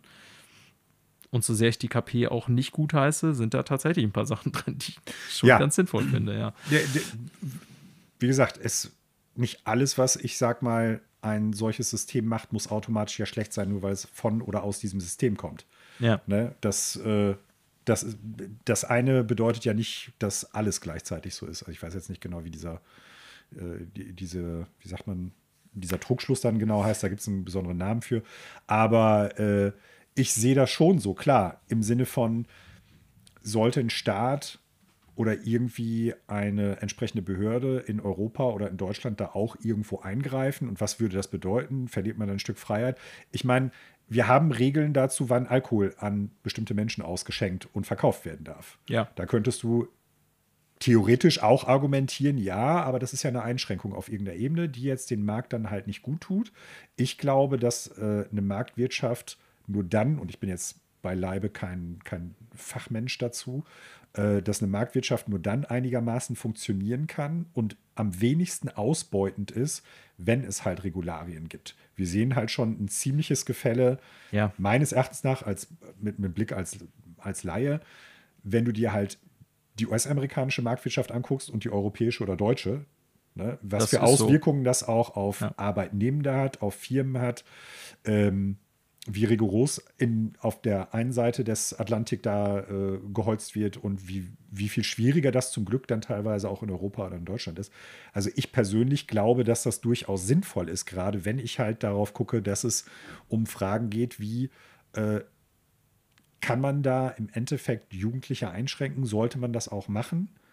Ich glaube, dass halt das in gewissen, auf gewissen Ebenen durchaus sinnvoll sein kann in dem Kontext. Und deshalb finde ich das per se gar nicht schlecht erstmal. Nein. Ne? Was, ich, was ich auch spannend fand oder viel spannender in diesem Kontext war das, was du eben schon sagtest, dass jetzt halt äh, die NetEase und Tencent-Aktien da ziemlich zusammengebrochen sind. Eine andere Sache, die nicht ganz klar wird aus dem Artikel äh, über gamesindustry.biz, ich habe jetzt den Originalartikel von Reuters leider nicht gelesen. Ja, er ist Vielleicht in dem Artikel verlinkt, ich habe ihn selber aber nicht ins Skript geschrieben. Aber, ähm, ja. Dass ja zumindest da auch drin steht, dass noch eine Auflage der äh, chinesischen Regierung ist, dass chinesische Firmen deren Spiele, deren Online-Spiele auf chinesischen Servern laufen lassen müssen. Und mhm. da weiß ich jetzt nicht, bedeutet das nur, das muss für den chinesischen Markt auf den chinesischen Servern laufen? Oder auch wenn Leute aus dem Ausland im Prinzip diese Spiele spielen, sei es zum Beispiel Genshin Impact, dass das dann auch äh, auf dem chinesischen Server laufen muss. Wobei ich muss gerade nochmal nachgucken, ich glaube, ich vertue mich gerade auch, dass Genshin Impact gar nicht ein chinesisches Spiel ist, sondern ein koreanisches. Ich gucke das mal schnell eben nach.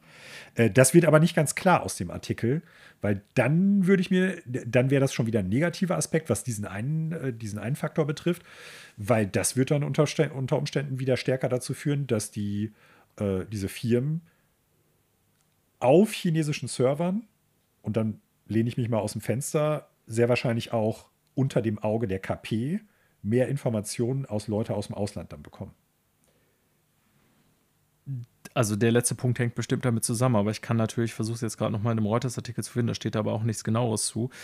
Es ist ein interessanter Punkt, an den ich überhaupt nicht gedacht habe. Also, dass sie das so machen, ähm, halte ich für logisch, wenn auch nicht sinnvoll oder gut sozusagen, weil es ist natürlich diese, diese äh, möglichst allumfassende Kontrolle, die die KP erreichen will, würde mhm. dann natürlich auch genau das bedeuten, dass das nur über chinesische Server laufen darf. Also, dass sie daran Interesse haben, kann ich voll und ganz äh, verstehen. Aber wie das dann sich, ja, genau. Äh, genau, bei gerade solchen Spielen, die wir auch hier nutzen, die ähm, ich frage mich dann auch tatsächlich, wie das bei sowas wie TikTok und so weiter, das betrifft jetzt nicht den Bereich Gaming in Zukunft gehen soll, aber ich habe jetzt über diesen Aspekt vorher noch nicht drüber nachgedacht, Manuel. Stimmt, aber ist ein interessanter Aspekt. Ja, das war so ein, so ein Gedanke, wie gesagt, wird hier aus dem Artikel jetzt nicht ganz deutlich, vielleicht im Original Reuters-Artikel, ähm, dass die KP das in China irgendwie machen möchte. Aus deren Blickwinkel heraus kann ich nachvollziehen, auch wenn ich das natürlich verwerflich finde. Ja. Es wird aber noch mal verwerflicher, weil es dann ja gar nicht mehr nur die chinesischen Bürger betreffen würde, wenn das so zustande kommt, wie ich das jetzt gerade einfach befürchte. Äh, weil dann werden da einfach noch mehr Daten von noch mehr Leuten, die sich darüber unter Umständen keine Gedanken machen oder das gar nicht wissen, halt gesammelt, die eben nicht chinesische Bürger sind. Ja. Teil des Systems. Ja. Ne? Äh, Genshin Impact, ich habe es gerade nochmal nachgeguckt, ist äh, doch ein chinesisches Spiel von Miho, MiHoYo. Ähm, ich war mir jetzt gerade noch nicht mehr sicher. Ja, interessant. Wie gesagt, auch wenn es aus einem Staat, aus, ja, wie sagt man, aus einem politischen System kommt, das wir beide durchaus nicht so befürworten und wo wir durchaus Kritik dran sehen, kann man aber doch sagen, dass es bei diesen Sachen Punkte gibt, die ich zumindest mir in Deutschland als Regularien doch auch auf einer gewissen Ebene wünschen würde. So. Ne? Ja, ja, so. Wir gehen äh, rüber zum nächsten Thema, weil irgendwann müssen wir auch noch mal die große Prophezeiung machen. Wir sind schon lange beim äh, hier beim Podcast beim dabei. Aufnehmen dran. Beim, äh, wir sind am Aufnehmen dran, so sieht's aus. Ähm, Firewall Studio, ein weiteres Studio, das geschlossen wird. Äh, yes. besonders, ich sag mal, eher bekannt im Bereich äh, Virtual Reality. Ähm, haben zuletzt, wenn ich das jetzt richtig hier aus dem Artikel sehe, ähm, PSVR 2 halt beliefert, beziehungsweise waren da auch federführend mit dran und äh, haben sich auf die Fahnen geschrieben, ursprünglich so AAA Gaming für Virtual Reality zu machen. Scheint sich leider nicht so rentiert zu haben.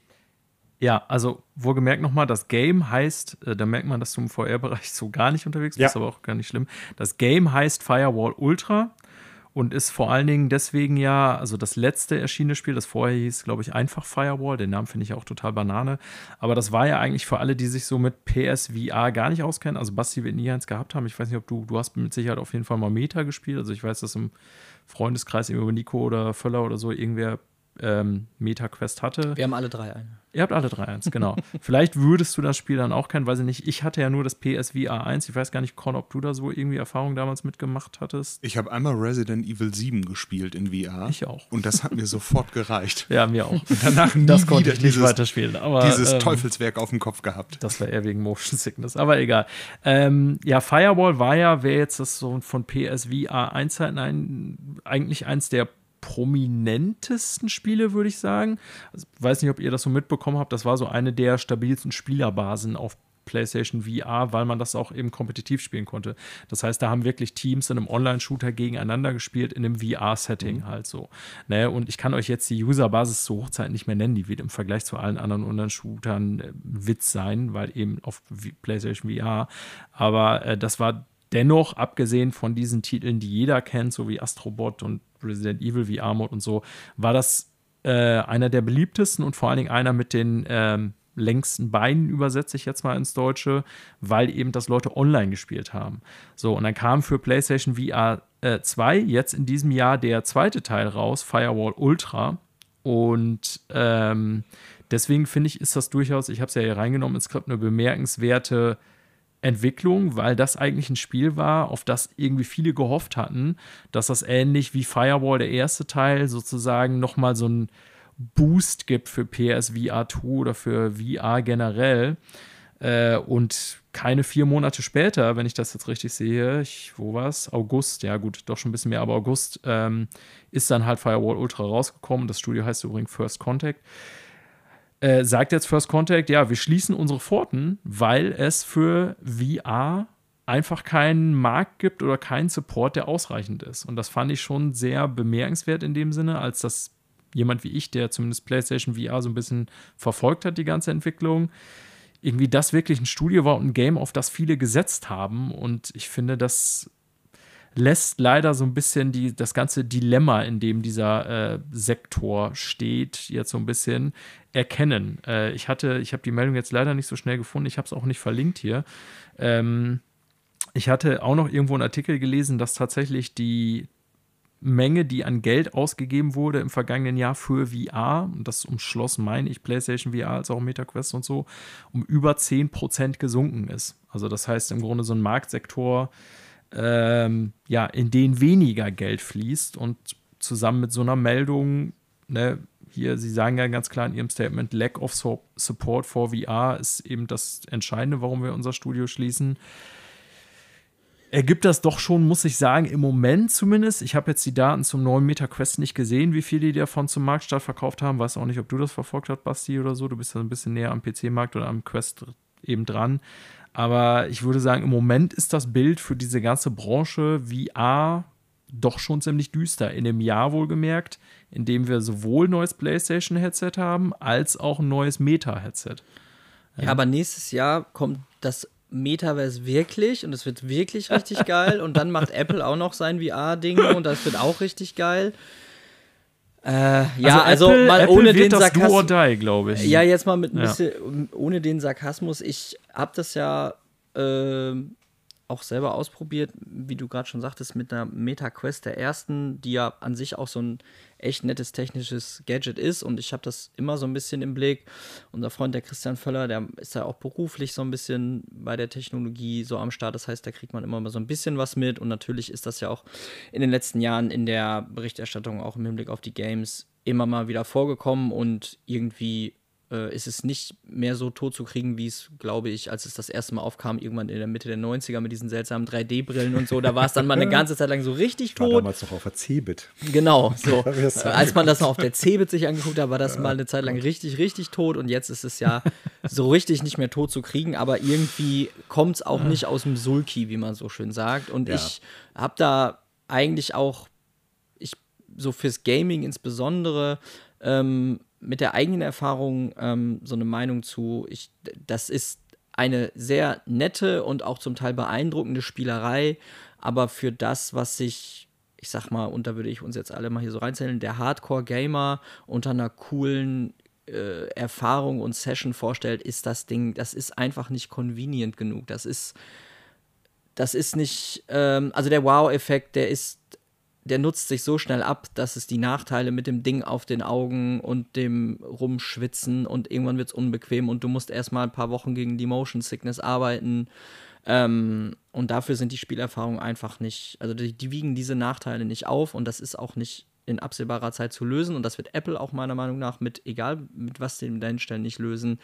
Ähm, der Gag hat sich, glaube ich, dann so ein bisschen erschöpft, meiner persönlichen Meinung nach und ich glaube, dass äh, auch da der VR-Markt da jetzt so ein bisschen geschwächelt hat äh, bei den Videospielen, ist, glaube ich, Ausdruck dessen, dass sich eben dieser, ja, dieser technische, dieser Wow-Effekt, oh, wow, guck dir das mal an, jetzt hat das aber jeder schon mal gesehen, das hat sich abgenudelt und das ist der, das Resultat daraus. So, und der technische Sprung dahin, dass das so geil wird, der ist, glaube ich, nicht so nah, wie viele sich das wünschen. Ähm also können wir damit rechnen, dass wir es in zehn Jahren die dritte Welle erleben, quasi. Ja, kann, ja, also. Oder in acht. Ich lasse mich da gerne eines Besseren belehren, aber ich glaube, das ist. Ja. Ähm, das ist jetzt so der Stand und das wird sich jetzt auch auf die nächsten drei Jahre, wird, wird da nichts kommen, wo man dann sagt, so, jetzt ist es echt, jetzt ja. ist es da, jetzt ist es so richtig Mainstream. Ähm, und jetzt, jetzt rollt da auch richtig der Rubel in dem Business. So. Ich glaube tatsächlich, dass das äh, ganze Ding einfach ein Produkt ist, was eine, was eine viel zu kleine Käuferschicht hat. Ja. Ich glaube, da wird auch zehn Jahre Entwicklungszeit und noch weiter voranschreitende Miniaturisierung und Verbesserung der Bildschirme und keine Ahnung, was noch alles damit einhergehen kann, wird das nicht verändern. Falls ihr euch zurückerinnert, als äh, ich glaube, Avatar war es so, das war der 3D-Kinofilm, der 3D ins Kino groß zurückgebracht hat. Es war nicht der erste 3D-Kinofilm. Witzigerweise dachte ich da noch drüber nach, als ich jetzt Heiligabend wieder im Kino war, dass so, es keinen 3D-Film gibt. Pass auf, aber das ist, das das sollte das neue Ding werden. Und in Kinos ist das heute auch noch so. Man kann halt diese schönen Polfilterbrillen aufsetzen und kann dann halt auch noch 3D gucken. Aber falls ihr euch zurückerinnert, es gab einen ziemlich großen Push direkt im Anschluss daran bei den neuen Flachbildschirmen, so ein, zwei Jahre später, auch mit Shutter-Lenses für 3D zu Hause. Ich will mich jetzt nicht aus dem Fenster lehnen, ähm, aber ich glaube, aktuell gibt es keinen 3D-Kino ist tot. Ja, ja, das ist so. Es werden, glaube ich, nein, nein, nein. Also, es gibt keinen Fernseher mehr, der das anbietet. Ach, Fernseher für zu Hause meinst du? Das nee, hat ich, sich nicht durchgesetzt. Ich glaube und das auch wird nicht. hier nee. genau das Gleiche sein. Ja. Klar, es wird und gab auch damals Leute, die gesagt haben: Ey, sau cool, habe ich Bock drauf, ich kaufe mir so einen Fernseher, bezahle dafür 500 Euro mehr. Ich hatte mal einen. So. Aber weil das zu dem Zeitpunkt alle hatten. ja, es gab diese Phase, Genau. aber Ja. es gibt keinen Bedarf dafür. Und das ist das, was ich mit convenient meinte. Ja. Ne? Das, da- das wird für den Massenmarkt entsprechend nicht attraktiv werden, weil die Umstände, es zu nutzen, viel größer sind als der Wow-Effekt, den ich irgendwie da rauslösen kann. Für einige Spezialgebiete mag das sicherlich anders sein, im beruflichen, whatever, ne? Visualisierung, Metaversum. Metaversum, äh, dass ich ohne, Ihr ohne Beine alle- und ohne Hose die ganze Zeit rumstellen So, kann. Wir treffen aber, uns alle bei Zucki. ja, aber äh, ich sehe das da in der genau das ist das, was ich meinte, Manuel, dass es da eben quasi für so eine breite Käuferschaft, dass das so richtig trägt. Ähm, da ist entweder die Technologie noch nicht weit genug dafür äh, oder Und der Bedarf ist auch einfach. Also denkt doch mal an so viele Leute. äh, Also wie viele Leute kennt man, die das tatsächlich mal länger drüber nachgedacht haben, sich sowas anzuschaffen oder damit irgendwie zu daddeln oder wie auch immer, irgend, at irgendeine Art der, der Nutzung, Ja. die, die nicht irgendwie auch mit dem Thema quasi schon vorher mit Gaming oder Entertainment irgendwie so sehr eng als Early Adopter Technik-Nerds irgendwie in Berührung waren, so. Also, ich, ich kenne da wahrscheinlich niemanden. Frag mal meinen Vater, ob der überhaupt weiß, was das bedeutet, so. Der Ja. mag auch nicht Zielgruppe sein, aber. Halt, halt ey, das ist- derweil Der- auf meinem iPad noch mal eben den Zuckerberg Metaverse Also, Avatar. diese toten Augen, ne? Ja. Ich immer noch Ja. drüber klar. Aber es, es sieht aus wie echt. Tote Augen. also man erkennt ihn sofort. Das Ja, ist genau. bizarr, aber das sagt mehr über den Typen Mark Genau. Zuckerberg und sein Aussehen aus, als über das Metaversum und die Avatare da drin. Äh, ja, ich gebe dir da recht, aber ich habe diesen Beispiel, dieses Beispiel mit den ähm, 3D-Fernsehern bewusst gewählt, weil da war die Hürde, um 3D-Fernsehen zu gucken, einfach nur eine Brille aufzusetzen. Und klar, selbst für dann, ja. Brillenträger an sich war das mit Sicherheit dann auch nicht bequem, weil ich weiß gar nicht, ob ja, man das dann musste, gut machen nee, konnte. musste über die andere Brille. Das war, Lange Rede, ja. kurzer Sinn. Es hat sich ja auch nicht bei den Nicht-Brillenträgern durchgesetzt. Ja. Ne? Ähm, und da war es wirklich nur so eine üselige Brille und nicht so ein richtiges Headset. Das heißt, selbst wenn die das schaffen, das irgendwann so zu miniaturisieren, dass es im Prinzip eine bessere Sonnenbrille ist, glaube ich, dass sich das dann nicht durchsetzen wird Ja. in dem ja, Kontext. kann auch sein, ja. Ich habe übrigens, um das abzuschließen, die Meldung äh, gefunden. Das basiert auf den Daten der Research-Firm Omdia. Ähm, das, diese? Research-Dinger, die, ja, kenne ich jetzt auch nicht. Was aber das- basiert jetzt darauf, diese dass die Augen von Mark tot- Research-Dinger, genau, die machen ja nichts anderes als so Marktdaten analysieren und dann so Prognosen verkaufen, klar, um Investoren äh, zu informieren, sozusagen. Whatever. Auf jeden Fall haben die gesagt, äh, Consumer Spending on VR-Content dipped by 10% in 2023. Und das bezieht sich tatsächlich sowohl auf MetaQuest 3, PSVR 2 und Pico 4, von dem ich noch nie gehört habe. Aber mit Consumer Spending ist dann insgesamt alles, was an Geld gemeint. Die haben das zwar nochmal in Software und Hardware aufgelistet, aber ähm, ja, also genau. Es wird einen Liebhabermarkt dafür geben. Ich glaube, Ja, der wird auch nicht es auch weggehen. geben. Ja. Ähm, es wird sich aber nicht in der Masse durchsetzen. Nee, ich. und die Kohle, die Meta da drin versenkt, wird auch nicht wieder zu Nein. rauszuholen sein. Auf gar keinen Fall. So, letzte Nachricht für heute. Äh, Verkaufszahlen, wir bleiben dabei. Und es geht jetzt um das große Rennen zwischen PlayStation 5 und den Xbox Series Konsolen. Daniel, sag uns doch mal ganz kurz, weil du auch die Nachricht hier reingesetzt hattest. Ähm, wie viel mehr hat sich denn jetzt die Xbox oder die PlayStation 5 im Vergleich zum mitbewerbenden Produkt verkauft? Ja, die Antwort ist 3 zu 1. Äh, Im Grunde klingt das jetzt spektakulär. Ist, ist es vielleicht auch tatsächlich? Also es bezieht sich jetzt nur auf das Jahr 2023. Das heißt, äh, dreimal so viele PlayStation 5 verkauft wie Series X und S combined. Äh, auch das sind wieder Daten von einer Research-Firma, die also Markt analysiert und dann entsprechende ähm, ja, Prognosen rausgibt, ähm, wo wir es jetzt quasi zweimal hintereinander haben, das Thema. Ähm, ist von der Financial Times ursprünglich die Meldung und die Firma, die habe ich auch schon mal in anderen Meldungen gelesen, ist in diesem Fall Ampere Analysis, ähm, wie auch immer. Ich fand, ich habe das ja auch ins Skript geschrieben, die Daten dann tatsächlich gar nicht, also es weiß, dass in verschiedenen Videospiel-Outlets da irgendwie eine große Meldung zu gab und Videos gemacht wurden. Aber im Grunde, Manuel, wir als Quartalzahlen-Freaks könnten davon gar nicht so überrascht gewesen sein, denn wir hatten das ja tatsächlich schon so dargelegt, äh, dass wir es überraschend finden, dass die Series-Konsolen in ihrem dritten Jahr schon runtergehen mit den Verkaufszahlen.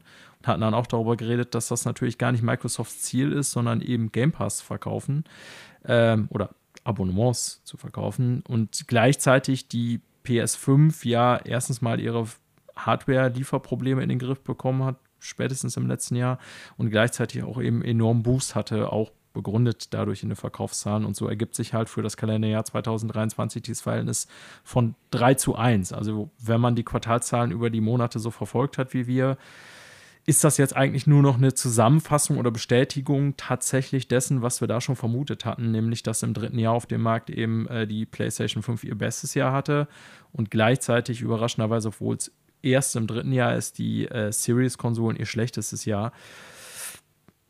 Ähm, das ist jetzt erstmal nur so eine Zahl. Also ich bin, wie gesagt, weiter nachher der festen Überzeugung, dass das, weil du gesagt hast, um die beiden großen Konkurrenten, für die Stellung dieser beiden Konkurrenten im Markt im Grunde keine Rolle spielt oder noch nicht mal für Sony einen besonderen Vorteil bedeutet, weil Microsoft A, Infinite Money hat und auch was anderes wollen. Infinite Wealth. Genau. Uh. Äh, und zweitens, es kommt ja, und äh, da sieht es bei Sony meines Wissens nach gar nicht so unfassbar rosig aus. Äh, nicht nur darauf an, wie viele Konsolen habe ich denn verkauft, sondern wie viel Gewinn mache ich daran. Ja. Und äh, meines Wissens nach sind die Margen bei der PlayStation relativ klein. So, also alleine Konsole verkaufen bringt den erstmal nicht viel. Wenn man dann natürlich darauf schließt, dass jemand, der eine Konsole kauft, auch mindestens fünf bis zehn Spiele kauft und Sony kriegt bei jedem verkauften Spiel irgendwie im PlayStation Store 30 Prozent, dann sieht es natürlich schon anders aus. Dann ist da Geld zu holen für Sony. Aber im Konsolenverkauf an sich ist meines Wissens nach für Sony gar nicht so unfassbar viel zu verkaufen, äh, zu holen. Ähm, ja, aber wie gesagt, also es ist eine Hausnummer, die größer ist, als vielleicht viele gedacht hätten vor zwei Jahren. Eine ganze Zeit lang hatte ich so irgendwie das Gefühl, dass beide so diese Generation Kopf an Kopf die Konsolen sahen. Das können wir Stand jetzt erstmal abhaken. Da haben wir eigentlich fast den Stand der letzten Generation im Sinne von Verhältnis PlayStation zu Xbox. Ähm, wie gesagt, ich glaube, Auswirkungen auf die beiden großen Konkurrenten wird das nur bedingt haben, zumal Microsoft natürlich jetzt erst seine Großkäufe in den letzten zwei Jahren erledigt hat und die ganzen Spiele dann in Zukunft auch kommen. Also vielleicht haben wir dann am Ende der Generation sowas wie ein PlayStation 3-Effekt, dass die lange mega weit abgeschlagen war und in den letzten zwei Jahren super hart aufholt, weiß ich nicht. Aber das sind die Stände der Verkaufszahlen jetzt. Also Sony hat ja bekannt gegeben offiziell, die sind jetzt bei 50 Millionen plus im äh, Dezember gewesen. Anfang Dezember oder Ende November war es, haben sie bekannt gegeben, wir haben 50 Millionen PS5 verkauft. Ja. ja. Also ich habe da jetzt keine Gedanken mehr zu, auch mit Blick auf die Zeit. Ich weiß nicht, habt ihr beide noch was, Basti und äh, Connor? Nö. Nein. Alles klar, weil dann äh, war es das mit den Neuigkeiten aus der Videospielbranche. Pizzawette. Und wir kommen zur Pizzawette 2023-24. Okay, wir starten einfach mal mit der großen Pizzawette 2023. Also der Auswertung, meinst du? Genau. Mhm. Wir werden jetzt festlegen und Connor, du bist quasi dann Schiedsrichter, falls es irgendwie eine Patt-Situation geben sollte. Wer von welchen Dullis äh, eine Pizza bekommt mhm. oder vielleicht auch nicht. Vielleicht ist es jetzt auch das erste Mal, dass keiner gewinnt, weil wir alle gleich viel oder gleich wenig richtig haben. Erhöht sich dann der Wetteinsatz? So also verdoppelt Motto, er sich quasi? Wie beim Pokern, dass man quasi noch eine Pizza drauflegen ah. kann. Ja, also ich, zwei Pizzen zu essen hintereinander macht jetzt wenig Sinn, aber dann müssen wir halt Warum? zweimal ein. ich erkenne da auch keine Probleme. Ah. Das werden wir gleich sehen, ihr Schwachmaten. So, erstmal so Revue passieren lassen. Was hatten wir als Prophezeiung im vergangenen Jahr? Und dann, äh, ich gehe jetzt mal so immer eins, zwei, drei durch, beziehungsweise erst die erste Prophezeiung von jedem von uns, dann die zweite, dann die dritte und wir gucken jeweils sofort auch. Ach so, haben wir drei gemacht letztes Jahr? Ja, drei und es gab noch ein paar Bonusprophezeiungen, aber drei haben wir gemacht. Ah, okay. So. Ähm, ich fange mal einfach bei äh, Daniel an. Nostradaniel, wie ich ihn äh, im vergangenen Jahr genannt hatte. Deine erste Prophezeiung war, Square Enix wird aufgekauft. Durch wen ist egal. Ich glaube, das ist relativ schnell abgehakt. Square Enix, immer noch eigenständiger Publisher und Videospielentwickler. Keinen Punkt bekommen. Schade. So, Bastiana Blavatsky zu meiner Linken hatte als erste Prophezeiung. Oh Gott, ich weiß nichts mehr. Es wird offiziell verkündet werden, dass das Spiel Vampire Bloodlines 2 eingestellt wurde. Das ist leider nicht korrekt. Nee. Es soll 24 erscheinen, oder? Das ist korrekt. Es ist irgendwie so ein Running Gag. Mittlerweile ist auch klar, The Chinese Room entwickeln jetzt weiter, nachdem ja der lange Zeit nicht klar war, wer entwickelt es gerade. Aber es gab ein paar äh, Videos dazu, es gab äh, Blog-Einträge und ein. Veröffentlichungsjahr. Angeblich soll es 2024 kommen. Auch wenn es nicht kommt, was ganz klar ist, es ist nicht eingestellt worden. Das ist richtig. Null So, Punkt. meine Wenigkeit, Rasputinuel, hatte prophezeit, Metal Gear ist zurück. Mindestens ein Trailer zu einem echten Remake oder neuer Teil. Was haben wir dieses Jahr gesehen, meine Freunde? Metal Gear Solid Delta, Schrägstrich, Metal Gear Solid 3 Snake Eater als Remake. Ching, ching. Kann mich nicht erinnern. Ich, ich kann mich wirklich nicht erinnern, aber ich glaube, das ist jetzt ganz naiv. Doch, ich kann mich leider erinnern. Dan ist so ein schlechter Lügner. Zum Glück. So, wir machen weiter bei äh, Nostradaniel. Zweite Veröffentlichung, Starfield. Alter, ich wusste nicht, ob ich. Star Vielleicht das, warte, als Kontext, ich habe mir immer, ich mache immer mehr, als ich nenne. Was kommt jetzt? Aber Noch bevor ich gesagt habe, was er prophezeit ja, ich hat. war Ja, ja. mir nicht sicher, äh, ob ich von den acht, die ich mir letztes Jahr notiert hatte, die tatsächlich genommen habe und die ist wild. Also, Starfield wird nicht vor Oktober erscheinen und einen schlechteren Metacritic-Score als Redfall haben.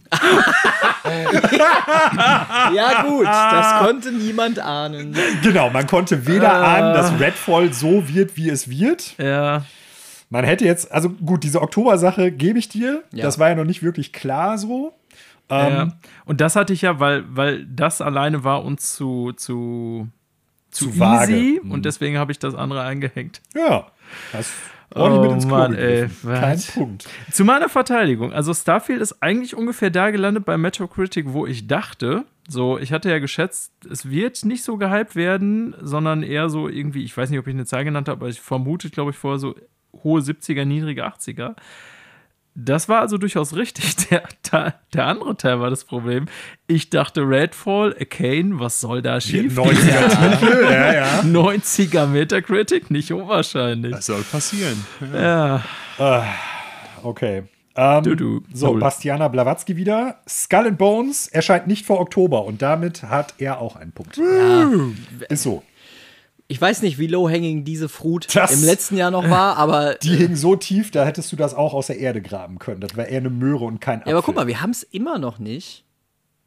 Und wir haben es durchgehen lassen und wir haben es immer noch nicht. Du hast recht. Ja. Ja, aber faktisch betrachtet, also wir müssen vielleicht Oh diesmal Mann, ein bisschen strenger sein. Ja. ne? So, meine nächste Prophezeiung war, wir werden den nächsten Super Mario 3D-Plattformer sehen. Mindestens Leider als nicht. Hätte ich mal nur gesagt Plattformer, dann hätte ich ja tatsächlich. Dann Äh, hättest du Mario Bros. Wonder gehabt, ja. aber beides in einem Jahr passiert natürlich nicht. so, kein Punkt dafür. Letzte Prophezeiung von Nostradaniel. Nintendo kündigt den Switch-Nachfolger an. Uah. Keine Pro-Version. Dann ist es Und natürlich. das ist, glaube ich, das dritte Jahr, wo du das prophezeit hast oder Ja. so. Ich weiß es nicht. ja, Ich fasse übrigens zusammen, keine Gratis-Pizza für Daniel, auf Das gar steht schon mal fest. aber ein Kopf-an-Kopf-Rennen mit jeweils einer richtigen Voraussage zwischen Manuel und Basti. So, die Pros sind äh, im Game hier. Äh, dritte Prophezeiung von Bastiana Blavatsky. Dead Island 2 wird keinen User-Score über 5.0 haben. Auch das ist, glaube ich, nicht korrekt. Das letzte Mal, als ich geguckt habe, wir gucken jetzt mal live hier in der Sendung. Also Es war auf jeden Fall deutlich besser bewertet als gedacht. Ja, In, in jeglicher Hinsicht. Deswegen wird diese Prophezeiung auch, glaube ich, leider nicht eintreten. ich gebe das mal schnell ein. Ich, also zuletzt, als ich geguckt habe, war das irgendwie im 70er-Bereich. das kommt wohl hin, Ja. ja. also wohlgemerkt, wir reden, äh, reden nur vom User-Score. Ne? Das hatten wir damals extra Ja, spezifiziert. ja, ja. Ja. Ah. Aber ähm, wir haben zwar nicht spezifiziert, ob wir jetzt nur Steam nehmen oder irgendwie auch, keine Ahnung, Metacritic oder so. Das haben wir, glaube ich, leider Also ich habe jetzt bei. Metacritic geguckt, 7.7 User-Score. Vielleicht mag jemand bei OpenCritic mal gerade gucken. Aber ich vermute, das wird da ähnlich aussehen. Aber Ja, nur also, um hier das- so wissenschaftlich und korrekt wie möglich zu arbeiten. Das wird äh, Basti nicht gewonnen haben. Glaube ich nicht. Aber du bist dann ja jetzt gerade auch in der Beweispflicht. Guck doch mal eben schnell nach, wie es bei Open Critic aussieht. Und ich sage, meine letzte Prophezeiung. Wir erfahren endlich, was bei Retro Studios los ist, über Insider League oder wahlweise auch Jason Schreier. Nicht passiert. Nee. Nicht mal im Ansatz. Wir haben nichts Neues zu Metroid Prime 4 gehört oder zu den gerüchteweise weiterhin ange nicht angekündigten, aber äh, gerüchteweise kolportierten Remakes zu Metroid Prime 2 und 3. Auch hier keine Punkte für mich. Und jetzt haben wir ein Problem, weil wir tatsächlich 1 zu 1 stehen. Ähm, ich hatte tatsächlich noch Bonusprophezeiungen. Die hattest du Nicht. entweder nicht oder ich habe sie nicht aufgeschrieben. Vermutlich Nein, ich, hattest du keine. Nee, hatte ich nicht. Ja, dann können wir natürlich da jetzt auch nicht irgendwie drauf eingehen. Vielleicht sollten wir das in diesem Fall dann aber so machen. Ich hätte einen Vorschlag. Ja, Daniel bezahlt beide Pizzen für uns. bester Vorschlag. Auf keinen Fall, Junge. Hä, warum nicht? Du hast so abgelost mit deinen Schrottprognosen. Da kann, du hast doch eben darum gebeten, dass, dass, dass quasi die, dass, dass der. Einsatz ein bisschen Das erhöht wird, um ja, ein bisschen das- Drive reinzukriegen. Nee, ich habe die Frage gestellt, aber ich äh, wäre so. dafür, dass wir den Gleichstand, dann weiß ich nicht, entweder wir nehmen den mit ins äh, in dieses Jahr, man könnte auch nachträglich eine der beiden Bonusprognosen bewerten. Das ist äh, auch möglich. Das Problem ist jetzt halt nur, ich meine, wir können jetzt gern mal da drauf gucken, ob ich da überhaupt einen Punkt habe. Nur wenn ich einen Punkt habe, wäre es ja unfair Basti gegenüber, weil Ja, gar er keine Prognosen. ja, ich hätte mich Ja. besser so, vorbereiten hattest müssen. Ich hatte halt gar keine mehr dabei. Sonst wäre das ja praktisch Äh, gewesen. hat sich das leider Wobei, erledigt. ich guck mal. Was für ein Schrott. Also ich hätte auch keinen Punkt durch die Bonusprophezeiung bekommen. Okay. Ich, ich äh, lese mal eben vor. Wir werden das nächste Spiel von Gen Design, also Fumito Ueda sehen, dem äh, Last Guardian, Shadow of the Colossus und Ico-Macher. Haben wir nicht gesehen. Es wird ein Metal Gear Solid 4 Port für PlayStation 5 geben, keine Cloud-Variante. Knapp dran vorbei, weil es ja eine PlayStation, äh, nicht eine PlayStation, eine Metal Gear Solid Collection gibt und auch eine Metal Gear Solid 2 Collection schon angekündigt ist, die aber noch nicht erschienen ist. Also auch dafür kein Punkt. Pikmin 4 wird auf 2024 verschoben, ist rausgekommen, hat sehr gute Wertung gekriegt, kein Punkt dafür. So, und jetzt, auch das jetzt nicht wirklich lächerlich oder so, aber schon etwas, wo ich mich ziemlich weit aus dem Fenster gelehnt habe und keinen Punkt für kriege. The Last of Us Factions erscheint und wird ein ziemlich dröger, dröger Free-to-Play-Multiplayer-Shooter. Erscheint nicht und wird nicht mehr erscheinen. Kein Punkt dafür. Ja. Ja, Ich äußere jetzt einfach mal Schiedsrichter. einen ziemlich blöden Vorschlag. Ja? Der kommt ja von dir, von daher ist das selbstverständlich. Sehr gut. Ihr schüttelt euch jetzt beide die Hand und jeder bezahlt die Pizza vom anderen. Ja, das habe ich eben auch überlegt. Nee, da bin ich gegen, weil der dann am besten rauskommt. Ja. Warte mal, dann machen wir das so. Lammers beteiligt sich zu jeweils 25 Prozent an zu 50 Prozent. Ich du musst ja die Hälfte von beiden sorry, Pizzen ja, bezahlen. Ja. Zum Glück mache ich nichts mit Mathe. Lol. Ähm, äh, ja, Daniel beteiligt sich 50 Prozent an, den, an euren Pizzen. Wobei, eigentlich müssten es 33 Prozent sein, weil wir ja zu dritt das bezahlt haben. So. Werde ich euch auf den Cent genau bei PayPal überweisen. Ja. Bist du ein ätzender Typ, ey. Ey, du hast Nee, dieses Jahr eigentlich schon hast du recht mit Pizza 25 bekommen. Prozent gehabt.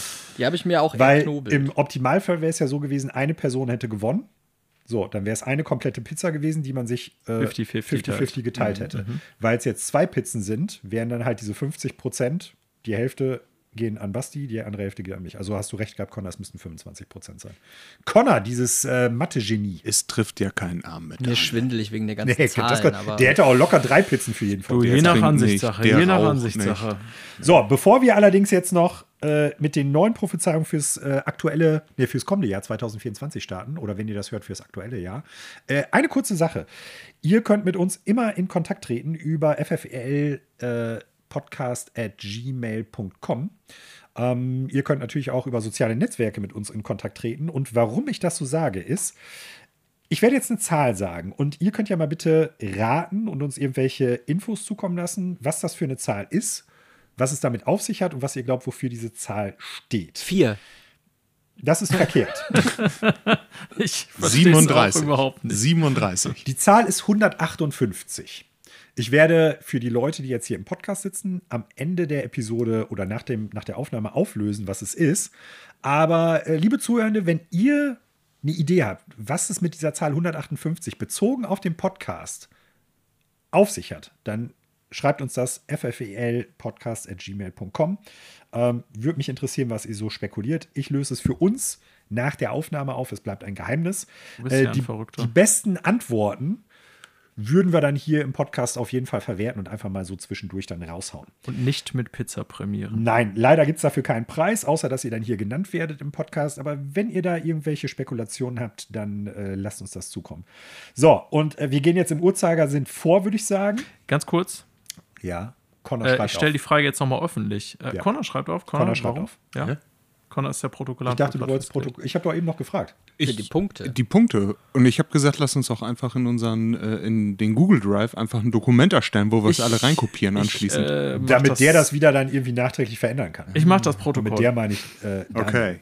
Weil ich mein iPad eh vor mir habe. Ja, Dann ist es easy. Ähm, ich wollte nur fragen, Manuel, ich stelle jetzt nochmal öffentlich die Frage in der Sendung. Ja. Äh, weil wir letztes Jahr anscheinend doch drei gemacht haben, machen wir wieder drei oder fünf Prognosen. Weil mein Einwand war ja, drei hat man natürlich durchaus hohe Wahrscheinlichkeit für einen Gleichstand, wie wir ihn ja auch jetzt haben. Ja. Ähm, fünf müssen wir dann natürlich ein bisschen mehr Gas geben mit den Prognosen im Sinne von, wir haben mehr zu reden und müssen dann einfach mal schnell abhaken. Ja. Äh, also ich würde mich auch für fünf jetzt aussprechen, weil das die Wahrscheinlichkeit verringert, dass man dann halt einen Gleichstand hat. Finde ich auch. Ja. Oder man müsste sagen, man macht drei und zwei Bonusprognosen und im Zweifelsfall, wenn es zum Gleichstand kommt, zählen die Bonusprognosen. Okay. Ja, was denn jetzt? Fünf. Fünf, okay. Ja. So, Basti und ich sind vorbereitet. Connor auch, wenn Jupp. ich das richtig verstanden habe. ich überlege mir welche, wenn wir darüber reden. Und äh, spekuliere dann so, was dann wahrscheinlicher ist als das, was ihr gesagt habt. Nein, ich habe hier auch welche stehen. Ähm, Basti, fang du doch mal an. Wir gehen jetzt so im Uhrzeigersinn rum und ich würde sagen, wir diskutieren dann nur kurz, wie konkret das sein muss und ob Basti, vor allen Dingen bei Basti, Ja. das wieder, ich sag mal, so eine äh, ja, sehr niedrig hängende Frucht ist, die er da pflückt. Ich habe versucht, mich da zu spezifizieren, um ne, ähm, das wettbewerbstauglicher zu machen. Prophezeiung Also, Nummer eins. Hau Prophezeiung raus. Nummer eins. Im vierten Quartal des Jahres erscheint ähm, ein Dino Crisis Remake von Capcom. Okay, zählt für dich, zählt für dich dazu auch ein Remaster oder muss es ein richtiges Remake sein, wie sowas? Ja, Re Remake wie die Resident Evil Teile zuletzt also schon wurden. neu aufgebohrt, Ja. neue Ich Grafik. hätte dir sogar Remake, Remaster, Schrägstrich durchgehen lassen. aber Weil es sehr konkret ist mit dem vierten Quartal, finde ich. Also, Ja. mir, wenn du jetzt sagst, ey, Ja, das passt so, das nehmen wir so. die Ich will mir hier nichts mehr vor. Da ist er bei seiner Ehre gepackt. Okay, Ehre. hast du aufgeschrieben? Natürlich. So Dann schnell. äh, Connor. Ja, äh, EA schließt seine Originals-Sparte. Ja, also quasi deren äh, Indie-Arm, wenn ich so möchte. Genau, wo wir dieses Jahr so Verkaufsschlager hatten wie Immortals of Avium, äh, Wild Hearts. Und sagen wir es mal so, das neue Spiel sieht durchaus charmant aus, aber die haben bisher nur eins angekündigt und ich glaube, das wird so kurz nach Prince of Persia nicht der Kassenschlager werden. Und ich glaube, auch die werden irgendwann sagen, das lohnt sich für uns nicht mehr, diese Marke aufrechtzuerhalten, ist Sayonara. Deswegen, äh, ich glaube, 2023 wird EA sein Original Labels zu Grabe tragen. Helf mir mal eben auch für Sprünge. Ähm, wie hieß das Spiel nochmal, ähm, das du auch letztes Jahr gespielt hattest, äh, Daniel? Das letzte EA, EA Original Spiels war jetzt Immortals of Avium und Ja, das ja, nächste angekündigte ist meines Wissens nach dieses Prince of Persia-like. nee, dieses. Kenzera Ja, ja, Legend genau, of was wir auf dem Game Awards Ja, ja. gesehen haben. irgendwie Sau, so, ja. Sau. nee, so aber hattest du, hattest du nicht, äh, mir fällt der Name jetzt gerade nicht ein, ähm, Also wir hatten von, beide. den, von den Brothers, äh, A Tale of Two, It Takes Two, das It war Ta- auch It. Takes Two hieß es, Ja, genau. das war auch. Äh, das war EA. doch auch EA Originals, Ja, ja, oder? das, richtig. Das war der so der Verkaufsschlager Mhm, unter ja, den ja. Originals, weil dieses Jahr sind ja äh, Wild, ähm, Wild Hearts.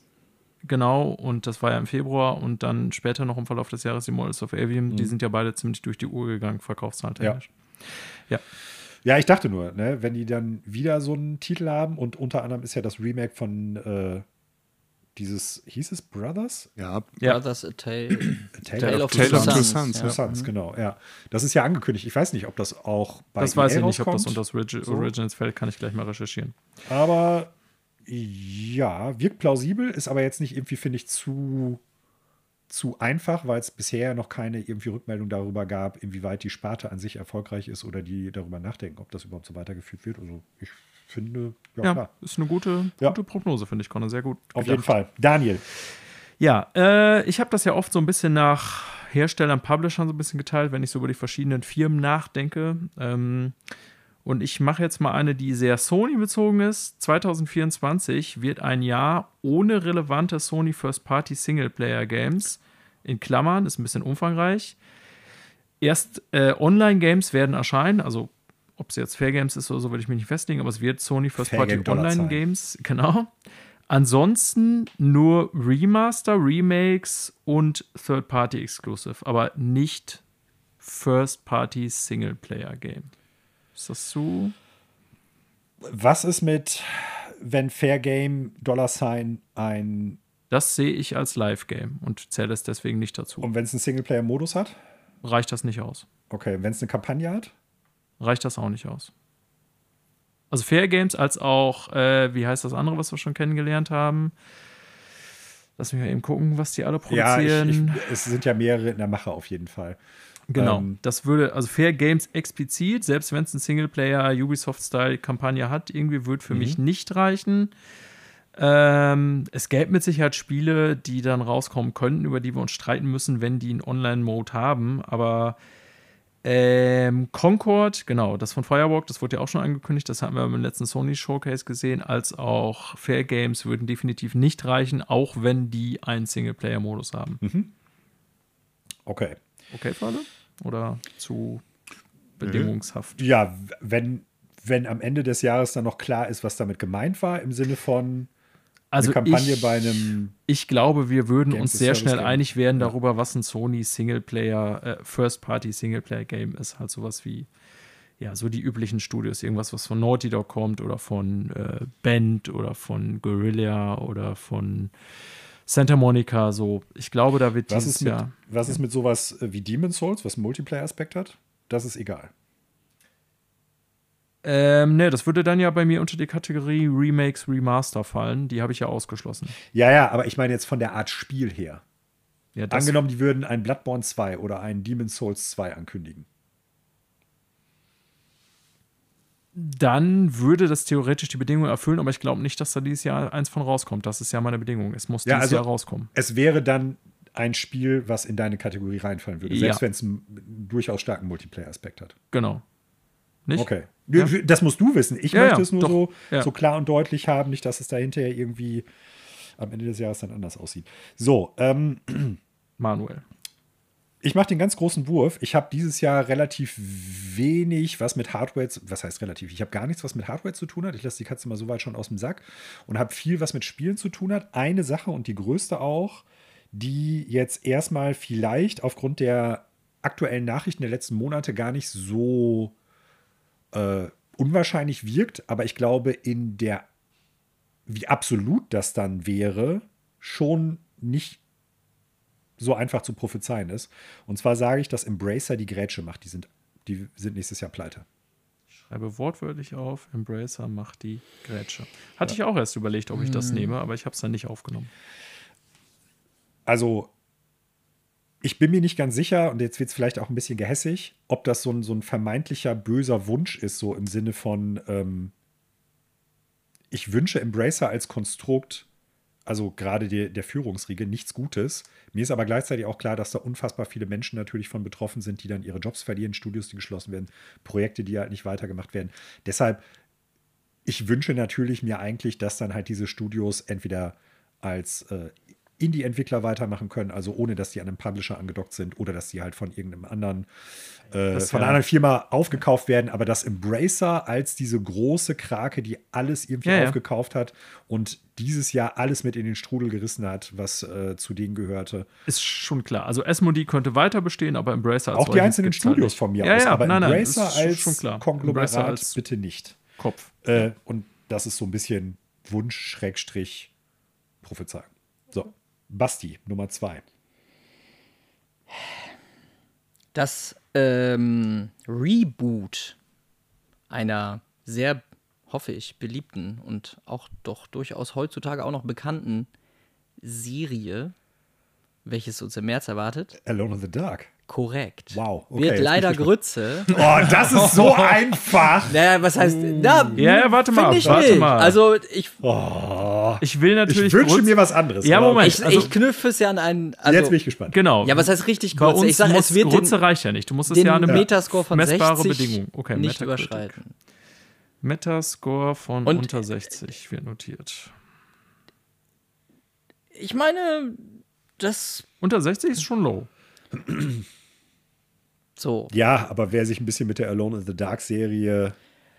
Ja, aber das ist ja genau der Punkt. Ich wünsche mir ja auch das Gegenteil, Ja, weil ja. ich eigentlich einen geilen Reboot mit dem Ich auch, Flair absolut. und so. Aber ähm, und es wird ja die ganze Zeit, also so ist meine Wahrnehmung jetzt zu diesem Reboot, dass eben darauf getrommelt wird, so, nee, jetzt wissen wir wirklich, worauf wir gucken müssen. Alles andere vorher, ja, okay, war alles Shit, so, die ganzen Reboots und neuen Ideen Ja. waren, waren Mist. Aber jetzt haben wir wirklich verstanden, was passieren muss, damit es wieder ein gutes äh, äh, Alone in the Dark ist. Und ich glaube, das wird aber nach hinten losgehen. Deswegen meine Prognose, Ich würde die zulassen. Ich hätte damit kein Problem. Ich konnte mir Ja, nicht es gut war- vorstellen, dass es so ein 70er-Spiel wird. Es war, so. Ja, ich- es deswegen- war eher so, so gaghaft von mir gemünzt, weil wünschen tun sich das alle Leute, die Alone in the, in the Dark damals auf dem PC gespielt haben. Aber ich glaube, man geht da jetzt auch nicht irgendwie mit den Erwartungen ran, ey, das wird irgendwie ein 90er-Titel oder sowas. So meine ich das eher. Nee, aber ich, ich würde jetzt mal so, ich sag mal, von dem, was man davon so wahrnimmt, hätte ich jetzt gedacht, dass da ähm, eigentlich Erwartungen schon auf so eine niedrige 70er sind. weil ich ja, aber ich deswegen auch gedacht. konk- knüpfe ich das dann konkreter an diese okay. 60, weil es dann wirklich leider doch noch schlechter wird als, ja, ist ganz nett, aber jetzt auch nicht weltbewegend. Okay. Protokollant sagt, ist okay, ist aufgenommen. So, Connor.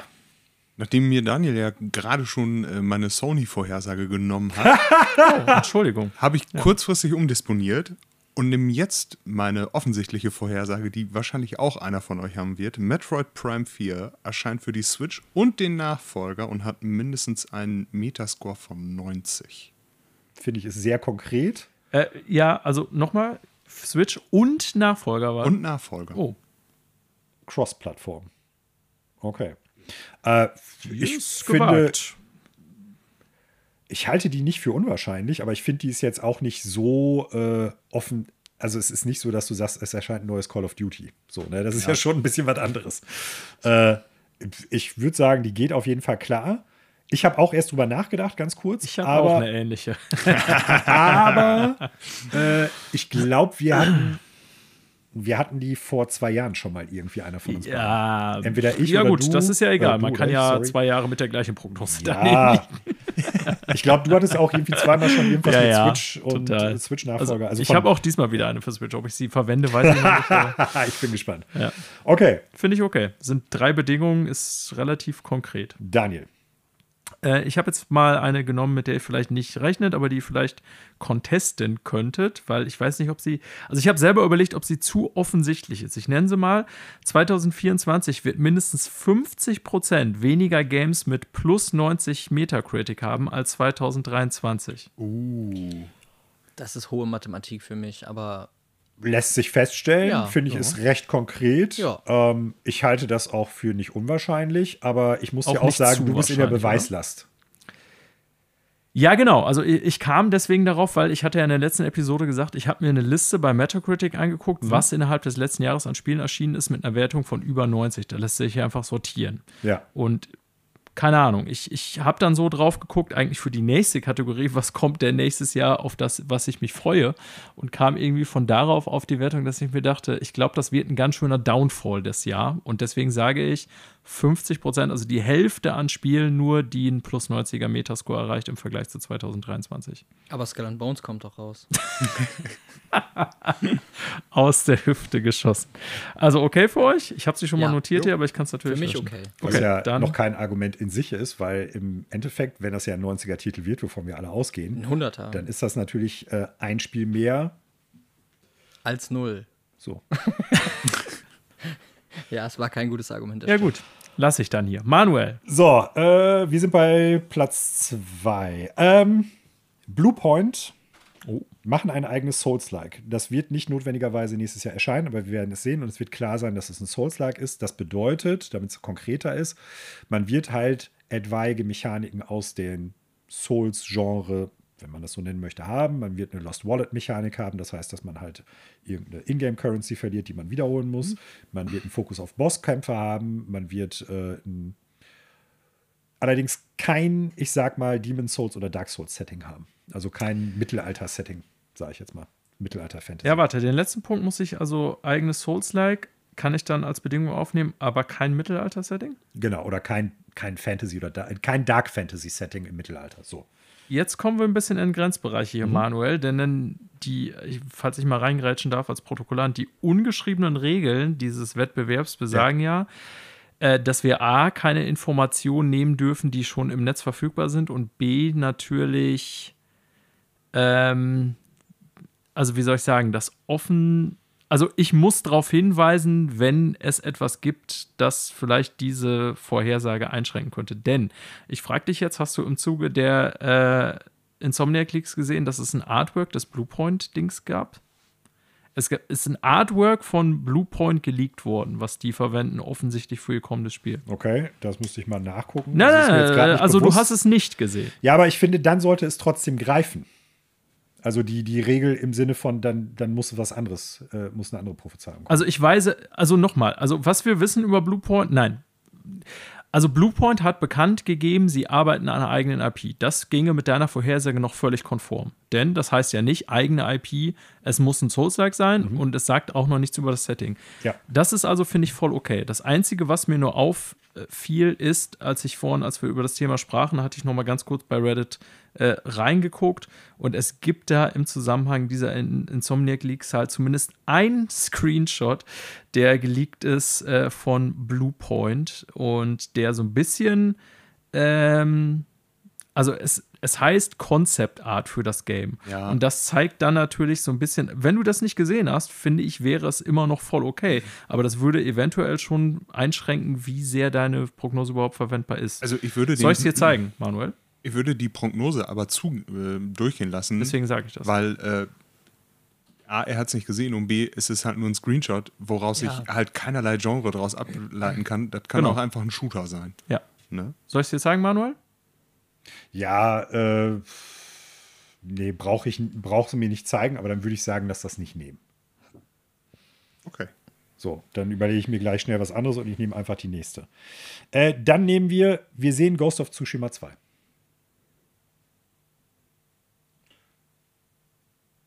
Sehen heißt aber nicht erscheinen. Nö, also es kann erscheinen, Trailer, aber also ich glaube nicht, dass es nächstes Jahr kommt. Okay. Wir können, wenn euch das zu vage ist, können wir gerne ja. auch konkreter werden. Äh, dann sage ich, äh, wir sehen Ghost of Tsushima irgendwie in Trailerform oder Screenshots oder sowas, mhm. aber es wird nicht erscheinen. So, okay. wenn euch das zu vage sein sollte, machen wir es so. Ja. Basti. Aufmerksame Dritte. Zuhörende dieses Podcasts werden wissen, dass ich nicht nur das Baldur's Gate äh, 3 Pferd totreite, sondern auch das Skull and Bones Pferd. Und zwar erfolgreich. erfolgreich. erfolgreich. Im Februar soll es ja rauskommen. Ja, das Schiff wird so, gefahren, bis es Ich sage, Skull and Bones erscheint nicht im Februar, sondern frühestens im Juni und wird den Metascore von 70 nicht überschreiten. Alter. Ich weiß, es ist ein bisschen eine abgewandelte Version von letztem Mal, aber eigentlich, ich finde, dass also das, das kann man zulassen. Ich schmunzel auch schon wieder. Nee, man kann es auch, denke ich, Metascore zulassen, weil über? es jetzt. Sag nochmal. Nicht über 70. Also 70 okay. würde gehen, genau. aber nicht 70,01. Ja. ja. Okay. Fair, genau. Weil eigentlich ist ja, es stehen jetzt ja alle Zeichen drauf, ja, kommt wirklich, es gab eine Beta und so. Ich glaube aber, dass da trotzdem nochmal ein Delay drin ist und dass es dann trotzdem ähm, underperformant in, im, im, Hinblick auf den Durchschnitt sein wird. Also ich sag das 70 jedes ist ja nicht ich, schlecht. Ich ne, sag das jedes Mal und Basti kriegt trotzdem die Punkte, aber es wäre sau hart, wenn die das jetzt nochmal verschieben. ich weiß, deswegen habe ich auch gedacht, beim letzten Mal war es billig, jetzt ist es Ja, also ich, beim, beim ersten Mal vor zwei Jahren oder so war es vielleicht noch billig. Beim letzten Mal war es vielleicht schon unwahrscheinlich. Bei, jetzt also ich will es nicht gewagt nennen, aber jetzt finde ich es tatsächlich schon so unwahrscheinlich, dass ich dir das abnehme, auch wenn du immer mit Skull and Bones Pizzen eher, er heischt. Piratenpizza. Piraten. Ja, ja, wie gesagt, ich, ich, Was machst du denn, wenn das Spiel wirklich mal erscheint? Dann hast du ja hier nichts mehr zu gewinnen. ich spiel's dann dann werde ich euch mal erzählen, wie scheiße es ist wahrscheinlich. Bezieh- Oder ey, ich gebe dann auch, ich bin der Erste, der dann zugibt, ey, die Zeit im Backofen hat sich gelohnt. Beziehungsweise es war ja zwischendurch eher der Gefrierschrank als der Backofen. Ja, das ist Aber eher eine Tiefkühlpizza und keine vom Genau. richtigen, von der Trattoria Wir werden oder so. sehen. Oh, Wir werden sehen. Hilfe. Okay. Connor. So, ich will nächstes Jahr eine Pizza und deswegen sage ich, Star Wars Outlaws erscheint nicht wie ursprünglich angekündigt 2024, sondern wird auf 2025 verschoben. Ist tatsächlich eine Low-Hanging Fruit. Ja, würde ich aber- auch sagen, weil es ein Ubisoft-Spiel Aber ist. kommt so ein bisschen. Aber hallo. ich, also aus meiner Sicht kommt, finde ich, so ein bisschen auf Connors weitere Prognosen an. Ich finde, so eine Low-Hanging Fruit kann man gelten lassen. Deswegen würde ich es jetzt erstmal gespannt, sagen welche Low-Hanging. Fruit er Sagen wir mal so, meine, meine nächsten Prognosen sind richtig wild. Ja, okay, dann Da, wir können ja nochmal zurückgehen und sagen, pass auf, also das hat das jetzt äh, nicht wieder aufgewogen. Daniel. Ja, äh, ich sortiere mich mal ganz kurz, weil ich muss jetzt auch, also es war zu erwarten, dass wir da einige Überschneidungen haben. Ähm, ich hatte nämlich auch was zum Beispiel, was Ghost of Tsushima 2 beinhaltet. Dann lass mich noch mal eben schauen. Okay, dann nehme ich mal, ich, ich, ich jump mal rüber, wo, wo ganz anders hin. Ähm, ist, ja, ich sag's einfach. Gearbox wird nach China verkauft. Okay. Jo. halte ich jetzt noch nicht mal für, wie soll ich sagen, Nö. völlig selbstverständlich, aber ich lasse das so stehen. Ja. Könnte ich mir gut vorstellen. Äh, wir sind bei Videospielen eben schon mal bei äh, Metroid Prime gewesen. Ein anderes Spiel, von dem ich den ersten Teil ziemlich gut finde, von dem eigentlich auch schon lange ein neuer Teil erwartet wird, das aber nicht angekündigt wird und auch nicht äh, gezeigt wird. Es wird ein Remake zu Bioshock 1 geben und das wird nächstes Jahr auch erscheinen. Remake zu Bioshock 1. Nicht Bioshock 24. 4 oder wie es Hm. dann auch immer heißen würde, sondern tatsächlich ein Remake zu 1. Bevor jetzt hier Schweigen aufkommt, finde ich, ja, können wir gelten lassen. Jetzt sag mir nicht, da ist schon irgendwie was geleakt, was ich jetzt gerade nicht weiß. Nö, ach, alles gut. Ich hatte diese Tage nämlich gedacht, ob ich nämlich als Vorhersage br- bringe, wir sehen Judas eher vor Bioshock, vor dem neuen Bioshock.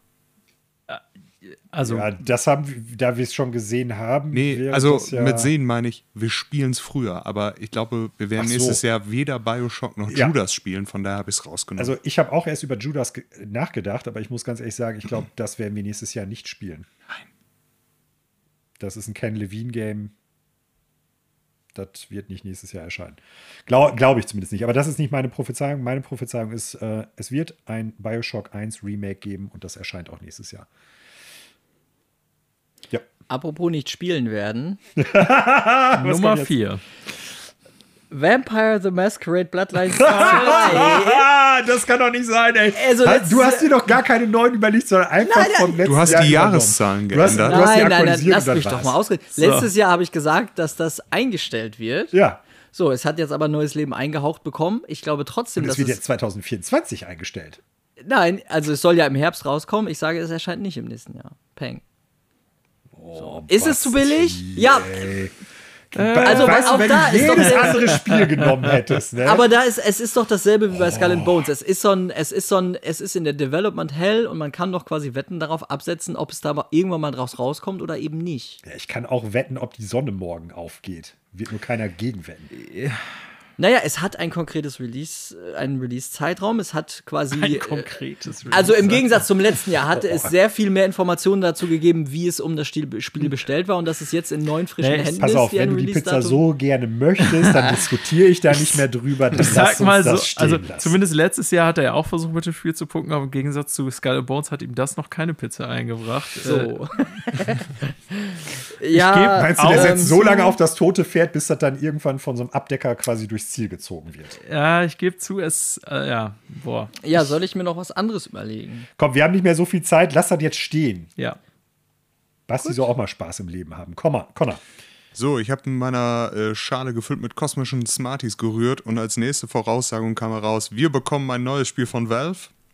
Oder man. Alter. oder, oder nicht. oder man bringt eine Version von Half-Life Alex auf den Markt ohne VR-Zwang. Und damit meine ich nicht die Mod, die gerade in Arbeit ist von den Fans. Sondern offiziell. Sondern offiziell. Äh, Valve hat, wenn ich das richtig auf dem Schirm habe, durchaus Mods schon mal offiziell rausgebracht im Nachgang. Wird das trotzdem zählen? Würde ich, wenn es dann, wenn Valve sagt, wir nehmen die Fan-Mod und bringen sie offiziell raus, würde ich sagen, ja, dann ist die von okay. Valve veröffentlicht. Also ich habe ja. mir notiert, um das klarzustellen, neues Spiel von Valve oder Half-Life Alex ohne VR. Ja. Ich halte beides für ziemlich unwahrscheinlich, wenn ich ehrlich bin. Und ich das erste noch weil wir ja über ein Oder sprechen, erste noch wahrscheinlich als das zweite. Ich glaube, Half-Life Alex wird am VR gebunden bleiben. Aber es, äh, also es ist ja auch ein bisschen Politik. Ich will ja auch, dass meine Star Wars Outlaws Vorhersage bestehen bleibt, äh, ne? Was ist, wenn ein Remaster, Remake von Half-Life 2 käme? Von Valve direkt, nicht von Modern, die dann offiziell ins Boot aufgenommen werden? Würde es das als. Wäre ein neues Spiel. Also ähnlich wie bei der Metal Gear Solid mhm. 3 Prognose vom, von diesem Jahr für mich. Genau. Okay, finde ich, kann man stehen lassen. Mhm. Also wenn es ein richtiges Remake ist und ja, nicht nur einfach ein Port mit irgendwie höherer Auflösung. Ja. Und, ja ich wollte es nur einordnen ein bisschen. Ja. Hm. Daniel. Puh, also ich habe noch so Nintendo und Microsoft related. Ich überlege jetzt gerade mal, was ich hier davon rausnehme.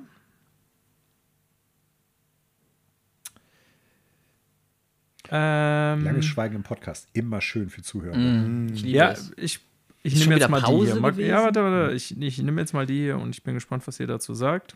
Ob ihr die vielleicht zu offensichtlich, könnte mir vorstellen, dass Manuel die zu offensichtlich findet. Ich gehe rüber zu Microsoft. Meine Prognose wäre ganz kurz. Wir hören nichts von Perfect Dark. Äh, ja. Äh, äh. Kann man so stehen lassen, würde aber auch bedeuten, wenn die sagen, wir arbeiten noch daran, haben wir davon was gehört. Okay, soll ich es ändern in wir sehen nichts zu Perfect Dark? Aber dann bringen die so ein E3-Messe zusammen äh, oder so ein Nicht-E3 Microsoft Showcase-Zusammenschnitt mit What's to come in the future und da sehen wir einfach nur altes Material. altes Material. Wir sehen nichts das Neues zu Perfect Dark. Okay. Das, okay, wir sehen das nichts ich, kann man Neues stehen lassen. zu Perfect Dark. Das finde ich, kann man stehen lassen. Also du hättest auch stehen lassen können. Ja, zu meinen Gunsten. Das, das andere Perfect ja, Dark, aber das, das andere macht es ja nur schwieriger für mich. Genau, genau. das wäre für Genauso dich schlechter wie mit dem gewesen. Deshalb habe ich darauf hingewiesen, ja, ja. was du damit konkret Alles meinst. gut. Okay. Wir sehen nichts Neues zu Perfect Dark. So, meine vorletzte Prophezeiung. Äh, Monolith Software, das äh, Nintendo-Studio, zeigt eine neue Marke und es ist ein Science-Fiction-Spiel.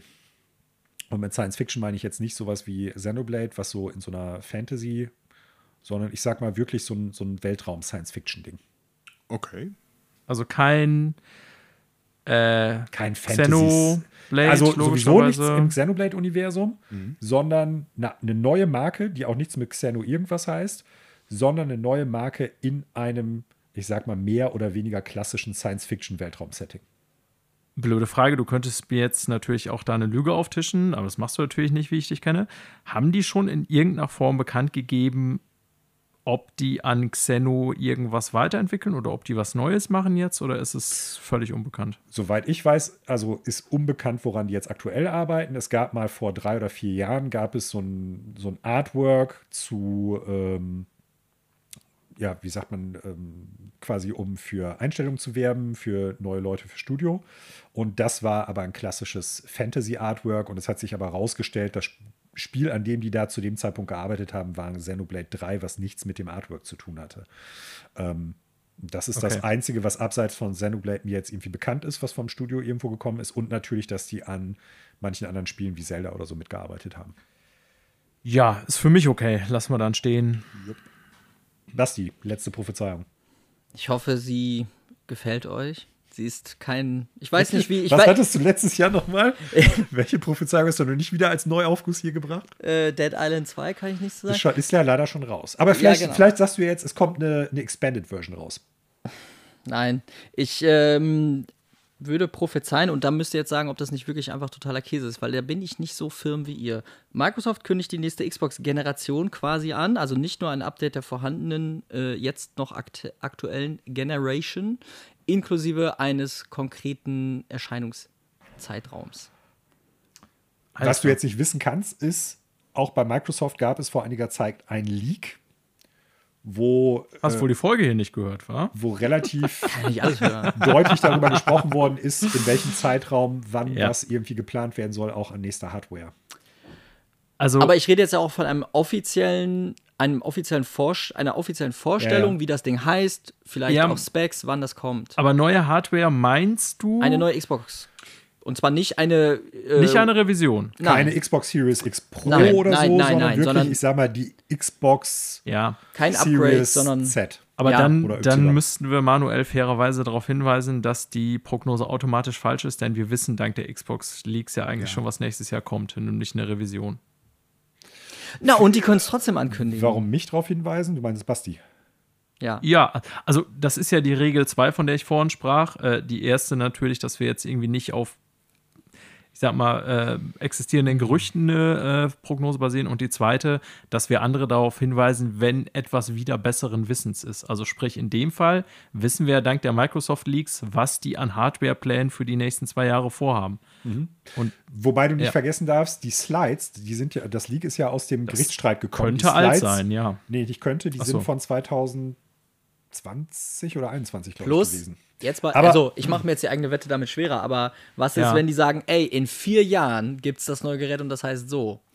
Nee, pass Weißt auf, du, das- es geht mir nur darum, dass die's Daniel sagen. weist dich ja darauf, Daniel weist dich ja darauf hin, weil die Wahrscheinlichkeit, dass das nächstes Jahr angekündigt wird, ist noch geringer, als du eigentlich denkst. Ja, Also das habe ich null. verstanden. Fast. Aber- ja.